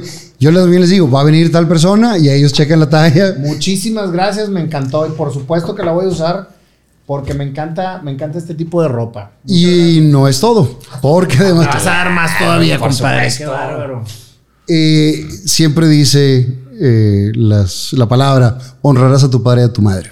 Siempre lo dice. Y yo siempre trato de recordarlos en este eh, episodio, en estos programas. Y entonces te quiero regalar una camiseta con la imagen del jefe Ay, no. Yo era súper fan de tu papá, güey. para, para que la tengas también Qué padre, está brutal, güey. Me encantó. y, y que la puedas tener ahí de, de recuerdo. Me encantó. Papá va a quedar muy grande. No tienes una. M. Ahorita te la cambiamos. Sí. Ahorita te la cambiamos. No sabes lo que me encanta, güey. No, no, no, no, no. Muchas gracias, güey. Qué regalazos, Fer. Y, y luego de todo corazón y que te digas, Está bruta la tela, ¿eh? que te digas un recuerdito de, Muchas gracias. de Fernando Lozano Presenta. Me encantó. No sabes cómo disfrutaba yo a tu padre. Que en paz descanse. Y la música, que finalmente está de la mano con mi padre. No, y cómo llevaba el programa, güey. Qué cosa tan maravillosa, güey. Bueno para la madreada. Bueno, la- estaba viendo hace poco uno cuando entrevistó a Alex Lora, o sea, cuando fue Sí. Alex Lora, qué cosa. Que- que lo puso a Que tocar. puso un un- un una que dijo, no, sí puedo con, con el bajo sexto. Le dijo, es otra pisada. Sí. no, que sí. Que, no. y cuando le dijo, ah, no, sí, No, es, sí, es otra. otra pisada, exactamente. Pues yo también te traje algo, mi querido Fer. Algo que no me extendí mucho, pero que siempre ha sido parte muy importante de mi vida es el deporte. Y así como Desde la natación. desde la natación y terminé como triatleta. Y me hice triatleta porque ya nadaba. En mi luna de miel me tocó estar en Nueva York y me tocó el maratón de Nueva York. Y le dije a mi señora, algún día voy a correr el maratón. Nunca en mi vida había corrido y terminé corriendo nueve maratones. Wow. Entre ellos Nueva York. Y luego, el tema del triatlón, dije, yo quiero hacer triatlón porque mi compadre Toño Velasco, al cual quiero mucho, me dijo, métete al triatlón, métete al triatlón, te falta la bicicleta, métete al triatlón. Y terminé siendo Ironman. El primer triatlón que tuve fue precisamente el triatlón Borrego, que es donde toda la raza que quiere hacer triatlón se mete Ahí por empieza. primera vez, ¿sí? Y entonces, los lentes que usé en aquel entonces, en ese triatlón de Borrego, en 1900, no, perdón, en el 2004, porque mi primer maratón lo, lo corrí en 2005 y empecé antes con el, con- o sea, hice, hice ese, ese triatloncito antes. Ok. Precisamente lo, lo- lo hice con estos lentes. Uh, Así qué chulada. Los lentes de mi primer triatlón de Borrego te los regalo con mucho gusto. Muchas gracias. ¿Qué tiempo hiciste? Nah, güey, pues era Lo terminaste, que es lo importante. Sí, y aparte era, era, ni, era, ni era sprint, porque nadábamos en la alberca de Borrego. Y entonces no eran, no eran los 750 metros completos. Eran creo que 400 y luego estaba medio híbrido ahí. Pero si vieras qué bonito triatlón, tan bonito que ahí me quedé. ¿Y ahorita qué estás haciendo? Nada. De deporte. no, sí. Ahorita camino, camino y subo montaña, porque la verdad es que para mi edad, este, ahorita tengo que buscar, y no porque me sienta viejo, sino porque hay que cuidar los músculos. Sí. Entonces hago bici de montaña, hago hiking, camino y hago pesas. Eso es lo que. Y juego golf. También, ¿qué handy traes? Y empecé a jugar pádel. Traigo 23 y soy muy malo, pero me divierto mucho. Lo importante Me es- encanta. ¿Y sabes por qué no he sido bueno en el golf? No es porque no, no haya logrado ser bueno, sino porque el golf para mí es 100% relax y desconectarme. Entonces no voy a ir a sufrir, güey. Y ahí voy. Y, y que si te ganchas es bien demandante. Sí, pero mi foursome es tan, tan hermoso, güey. Porque nos la pasamos pedos y ahí donde música y jugando golf. Entonces está con madre. ¿Y de tomar qué tomas? Mezcal, que me encanta. Cerveza y whisky. Hoy está tomando agua nada más. Para que lo sepan. Nada más. Es que hay que seguir chameando todavía. Pero ¿no? por supuesto, lunes, cabrón, aparte. es que para los que no saben, estamos grabando un lunes 31 de octubre. A las que son 6, 7 de Pues la ya ni tarde. sé cuándo son. Aquí se nos va el tiempo volando. Pero es parte de. ¿La pasaste bien? Encantado. No sabes cómo disfruté tu podcast y sobre todo, Fer, las ganas que tenía de venir contigo. Admiro mucho lo que estás haciendo. Ya, ya teníamos una cita pendiente. Y te había quedado mal, discúlpame, porque me pusieron chamba. Sí, te tuviste que ir de, de fuera de la ciudad. Y, Así y- es. Y sé que te costó trabajo decirme que no se podía cuando teníamos la fecha. Mucho, pero muy, Lo es que sé. Yo sé lo que es cancelar y yo sé lo que es llegar tarde a una cita. Por eso te digo que te la hice las dos. Entonces, disculpa. Pero aquí la verdad es que yo esperaba que vinieras y ojalá que, que la gente le haya gustado esta plática. Y si no le gustó, a mí sí, que es a, mí a mí también. Y espero que si no les gustó, algún día les llegue a gustar. Y si no, pues es pedo ustedes. Gracias, compadrito. Gracias a ti, hermano. Dios Fernando. Lozano presentó a Nayo Escobar.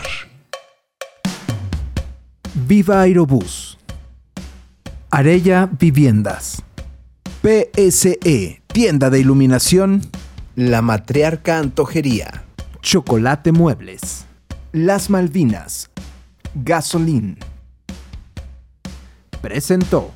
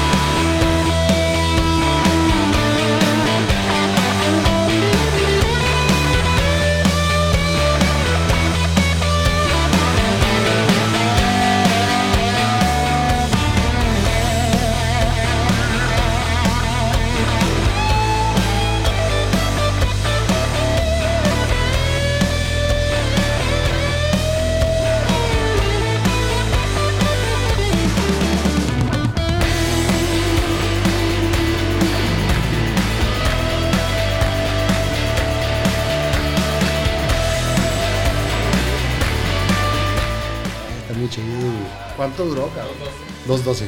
Dos, dos. Ahora, yo sé que no se debe, pero pues échanos una firmada que Ah, pero por supuesto, güey.